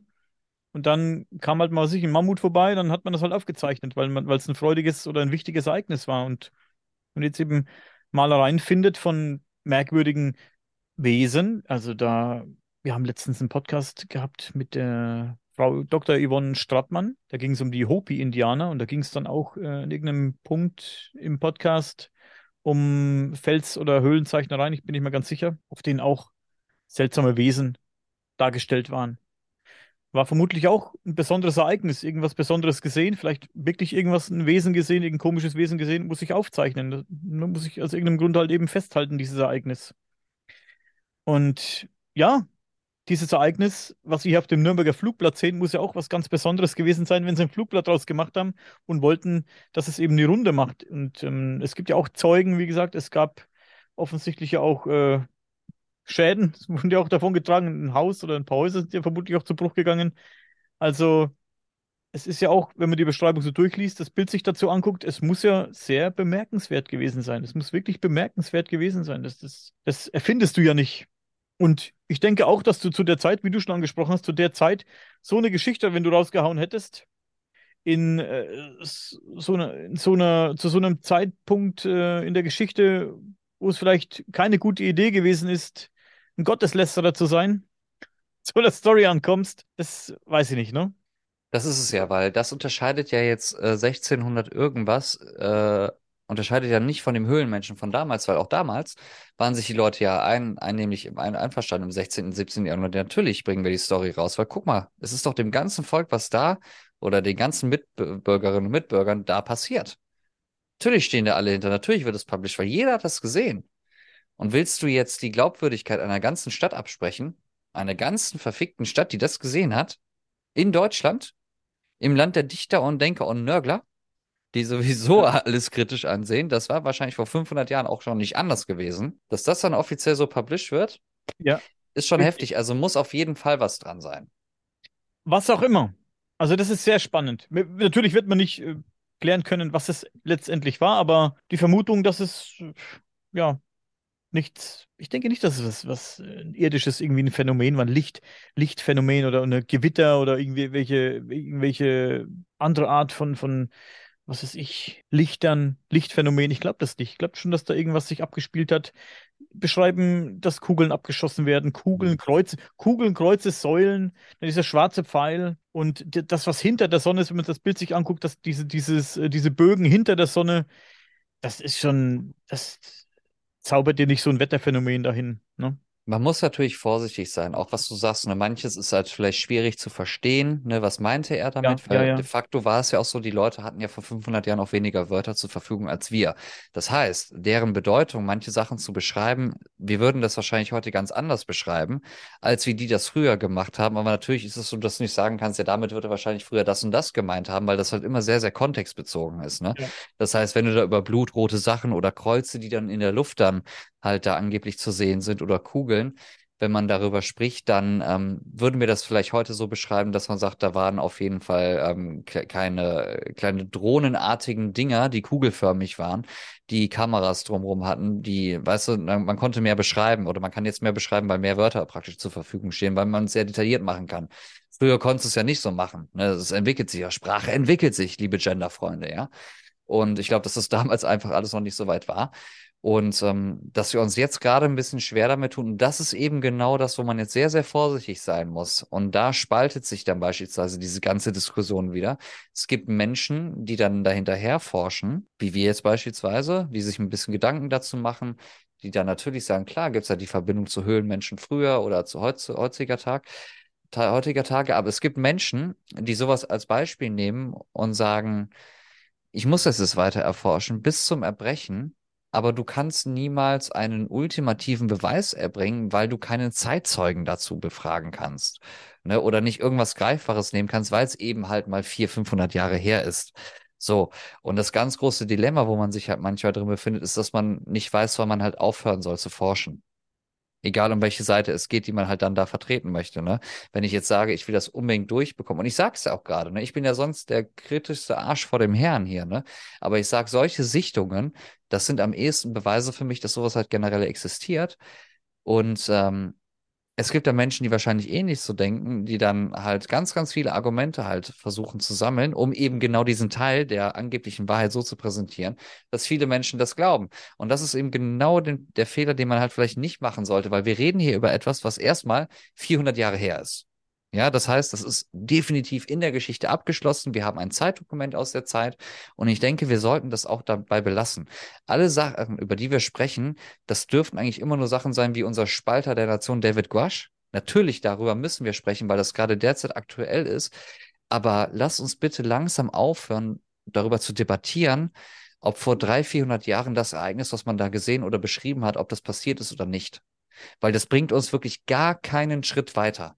Ja, das heißt, wir müssen uns eigentlich immer darüber austauschen und kritisch und auch streiten darüber. Ja, das muss alles sein über aktuelle Themen. Aber wenn etwas abgeschlossen ist, wo du keinen Einfluss mehr drauf hast, wo du keine Erreichbarkeit mehr hast, an neue Informationen, brandheiße Infos ranzukommen, belass es dabei. Ja, behalt deine Meinung, ja, gib, gib die raus in die Welt, aber versuch mich jetzt nicht zu überzeugen, äh, mit mir über ein Thema zu sprechen, was schon längst nicht mehr aktuell ist und nicht existiert. Und das ist immer so ein bisschen die Falle dabei, bei Grenzwissenschaften generell. Oder wenn wir jetzt hier über solche Thematiken sprechen, dass man häufig in diese Falle tritt, zu sagen so, okay, Daniel, du hast mir jetzt was dazu gesagt, ich glaube dir jetzt nicht ganz und ich werde jetzt einfach mal nachforschen für mich selber. Und dann bist du genau nämlich in dieser Falle sozusagen drin, dass du da da nicht mehr rauskommst und dann driftet man ab. Und das, liebe Zuhörerinnen und Zuhörer, das wollen wir ganz sicher nicht. Du hast recht, es ist auch, es ist auch äh, aufgrund dessen, dass es schon so lange her ist, du kannst es nicht mehr herholen. Du hast keine Zeugen mehr, die du befragen kannst. Du hast dieses Flugblatt und mehr hast du nicht. Und hast diese, diese Schrift eben noch, ne? Und einen Text dazu und mehr hast du nicht. Warum, warum sagt man nicht, also Gott oder Alien? Also es war et etwas Religiöses, was sehr ja. auszuschließen ist. Ja, Menschenverstand wieder. Ich, ich denke jetzt nur an Menschenverstand wieder. Ne? Also es gibt jetzt zwei Möglichkeiten. Entweder sagen die Leute damals, die Wahl sagen, das war was mit Gott oder das waren Aliens. Was anderes Wetterphänomene scheiden ja aus. Menschenverstand wieder, ja? Mhm. So, Gott scheidet aus, weil Gott lässt sich relativ selten blicken. Ja, das ist einfach so. Wir haben ein Buch, was vor ganz, ganz vielen Jahren geschrieben worden ist, wo viele Leute daran mitgewirkt haben. Da hat sich Gott mal zu zeigen gegeben ja, den ersten Menschen sozusagen oder im permanenten Austausch von vor circa 2000 Jahren. Ja, da gab es einen Best Buddy auf der Erde, angeblich. Und ja. ganz viele andere Religionen, mit denen Gott dann in Kontakt gestanden hat, in welcher Form auch immer. Aber relativ wenig Menschen haben Gott gesehen, ja, ja im Laufe der Zeit. So, das heißt, für mich ist das relativ weit weg, dass Gott da eine Existenz hat, dass da Spektakel oder so dann stattfindet da. Wetter kann es dann auch nicht sein. Dann gibt es dann Beschreibungen, die darauf schließen lassen, wie wir das heutzutage vielleicht eher beschreiben würden. Wir würden es heute besser und detaillierter machen, aber es sind Beschreibungen, die heute Augenzeugenberichten ähneln, die heute passiert sein könnten, vor 30 Jahren. Ja, in anderen Ländern auf der Welt ganz, ganz viel verschieden, überall verteilt, egal was für eine Abstammung man hat und wo man herkommt. Und das ist relativ ähnlich zu dem Fall, der vor 400 Jahren in Deutschland passiert ist da. Ja, ja. So, und ähm, dann steht für mich doch außer Frage, Gott kann es nicht sein. Lichtspektakel auch nicht. Nicht in diesem Ausmaß der Detailliertheit. Das ist immer das Ausschlaggebende an der Sache hier, weil es sehr, sehr detailliert ja auch beschrieben ist, diese beiden Fälle. Da muss Alien sein. Ich meine, ja, aber was, was, was willst du mir denn sagen? lieber Wissenschaftler. Also wie, das kannst du mir nicht erklären, weil willst du mir mit, mit was anderem Übernatürlichem kommen? Alle an, jede andere Erklärung ist entweder absolut meines Erachtens nach, und das ist eben genau das Punkt. Ich bin jetzt nämlich genau in diese Falle mit Absicht sozusagen gegangen, weil egal was der Wissenschaftler mir jetzt sagt, ich sage nein. Ne? Also Religion ist es nicht, Wissenschaft kann mir auch nicht sagen. Das ist wirklich, und das, was ihr sagt, glaube ich nicht. Natürlich sind es Aliens. Die Steinzeitmenschen haben die schon gemalt an die Wand. Die im Mittelalter haben es auf Papyrus sozusagen gebracht. Ja, und wir äh, faken das jetzt mittlerweile, aber das gibt es alles. Die Evidenz ist da. Also erklär mir doch nicht äh, wissenschaftlich äh, über eine Sache, die vor 400 Jahren stattgefunden hat, mit Wetter oder wie auch immer. Ähm, das muss was sein. Und das ist nichts Seltenes. Das haben viele Leute berichtet, über Jahre hinweg, bis heute noch. Wir haben jetzt einen Spalter, der Bullshit erzählt, aber es gibt Leute, die wirklich sehr, sehr ernsthaft darüber sprechen und Beweise vorlegen, angebliche Beweise vorlegen. Den einen Beweisen glaubt man mehr, den anderen weniger, aber es ist das Sinnvollste. Und das muss man ja erkennen.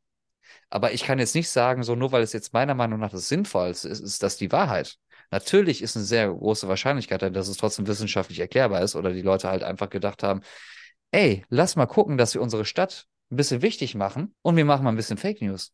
Das kann ich mir nicht vorstellen zu der Zeit. Ich möchte jetzt, äh, bevor wir Schluss machen, hier nochmal aus dem Buch von Axel Erdelt vielleicht ein paar ähm, mittelalterliche UFO-Sichtungen vorlesen. Pass auf. Auf dem Weg nach Aachen beobachtete Karl der Große und seine Begleiter, wie eine große Kugel vom Himmel herabkam, die so stark leuchtete, dass das Pferd des Kaisers scheute und ihn abwarf. Dann geht's weiter. Vor der Zerstörung Nürnbergs durch ähm, Heinrich IV. erschienen am Himmel zwei Kugeln, die in allen Farben des Regenbogens strahlten. Auch krass. Was haben wir hier noch? Der französische Forschungsreisende Jean de Lery sah während seiner Rückreise nach Frankreich in der Nähe von Neufundland eine außergewöhnliche Himmelserscheinung, die wie erfolgt in seinem Tagebuch eintrug. Am 5. Mai sahen wir, als die Sonne unterging, einen riesigen Feuerblitz aufleuchten und durch die Luft fliegen. Das hatte eine derartige Rückstrahlung von den Segeln unseres Schiffs zur Folge, dass wir glaubten, Feuer im Schiff zu haben. Die Erscheinung verschwand aber sofort wieder, ohne uns irgendwelchen Schaden zugefügt zu haben. 14.04.1561. Im Luftraum über Nürnberg werden schwarze, weiße, rote und blaue Scheiben und zwei spiralförmige Gegenstände gesehen. Kommt uns doch bekannt vor. 1562. Am Himmel über Hamburg wurden ein Schiff, ein Berg und große Männer gesehen. Was es nicht alles gibt. 1566. Über Basel, Schweiz, wird eine Gruppe schwarzer, runder Scheiben beobachtet, die gegeneinander kämpften. Ebenfalls über Basel wurden im Sommer Jahr, dieses Jahres große schwarze und weiße Kugeln gesichtet, die in der Luft stillstanden. Also von diesen, diesen Berichten hier gibt es hier, ich glaube, keine Ahnung, 20, 30 Seiten im Buch von Axel Ertel ganz am Ende. Wer da Bock drauf hat, ihr kriegt das bestimmt irgendwo. Ich glaube, beim Ancient Mail Verlag, da unten steht es, ihr werdet es hier wahrscheinlich nicht so gut sehen. Ancient Mail Verlag, vielleicht kann man das einblenden. Axel Ertelt, das Mittelalter war ganz anders. Kann ich euch nur ans Herz legen, dieses Buch. Schon alleine wegen dieser interessanten mittelalterlichen UFO-Sichtungen. Ganz spannend auf jeden Fall finde das äh, sehr interessant und sehr spannend, darüber zu diskutieren, über dieses Thema.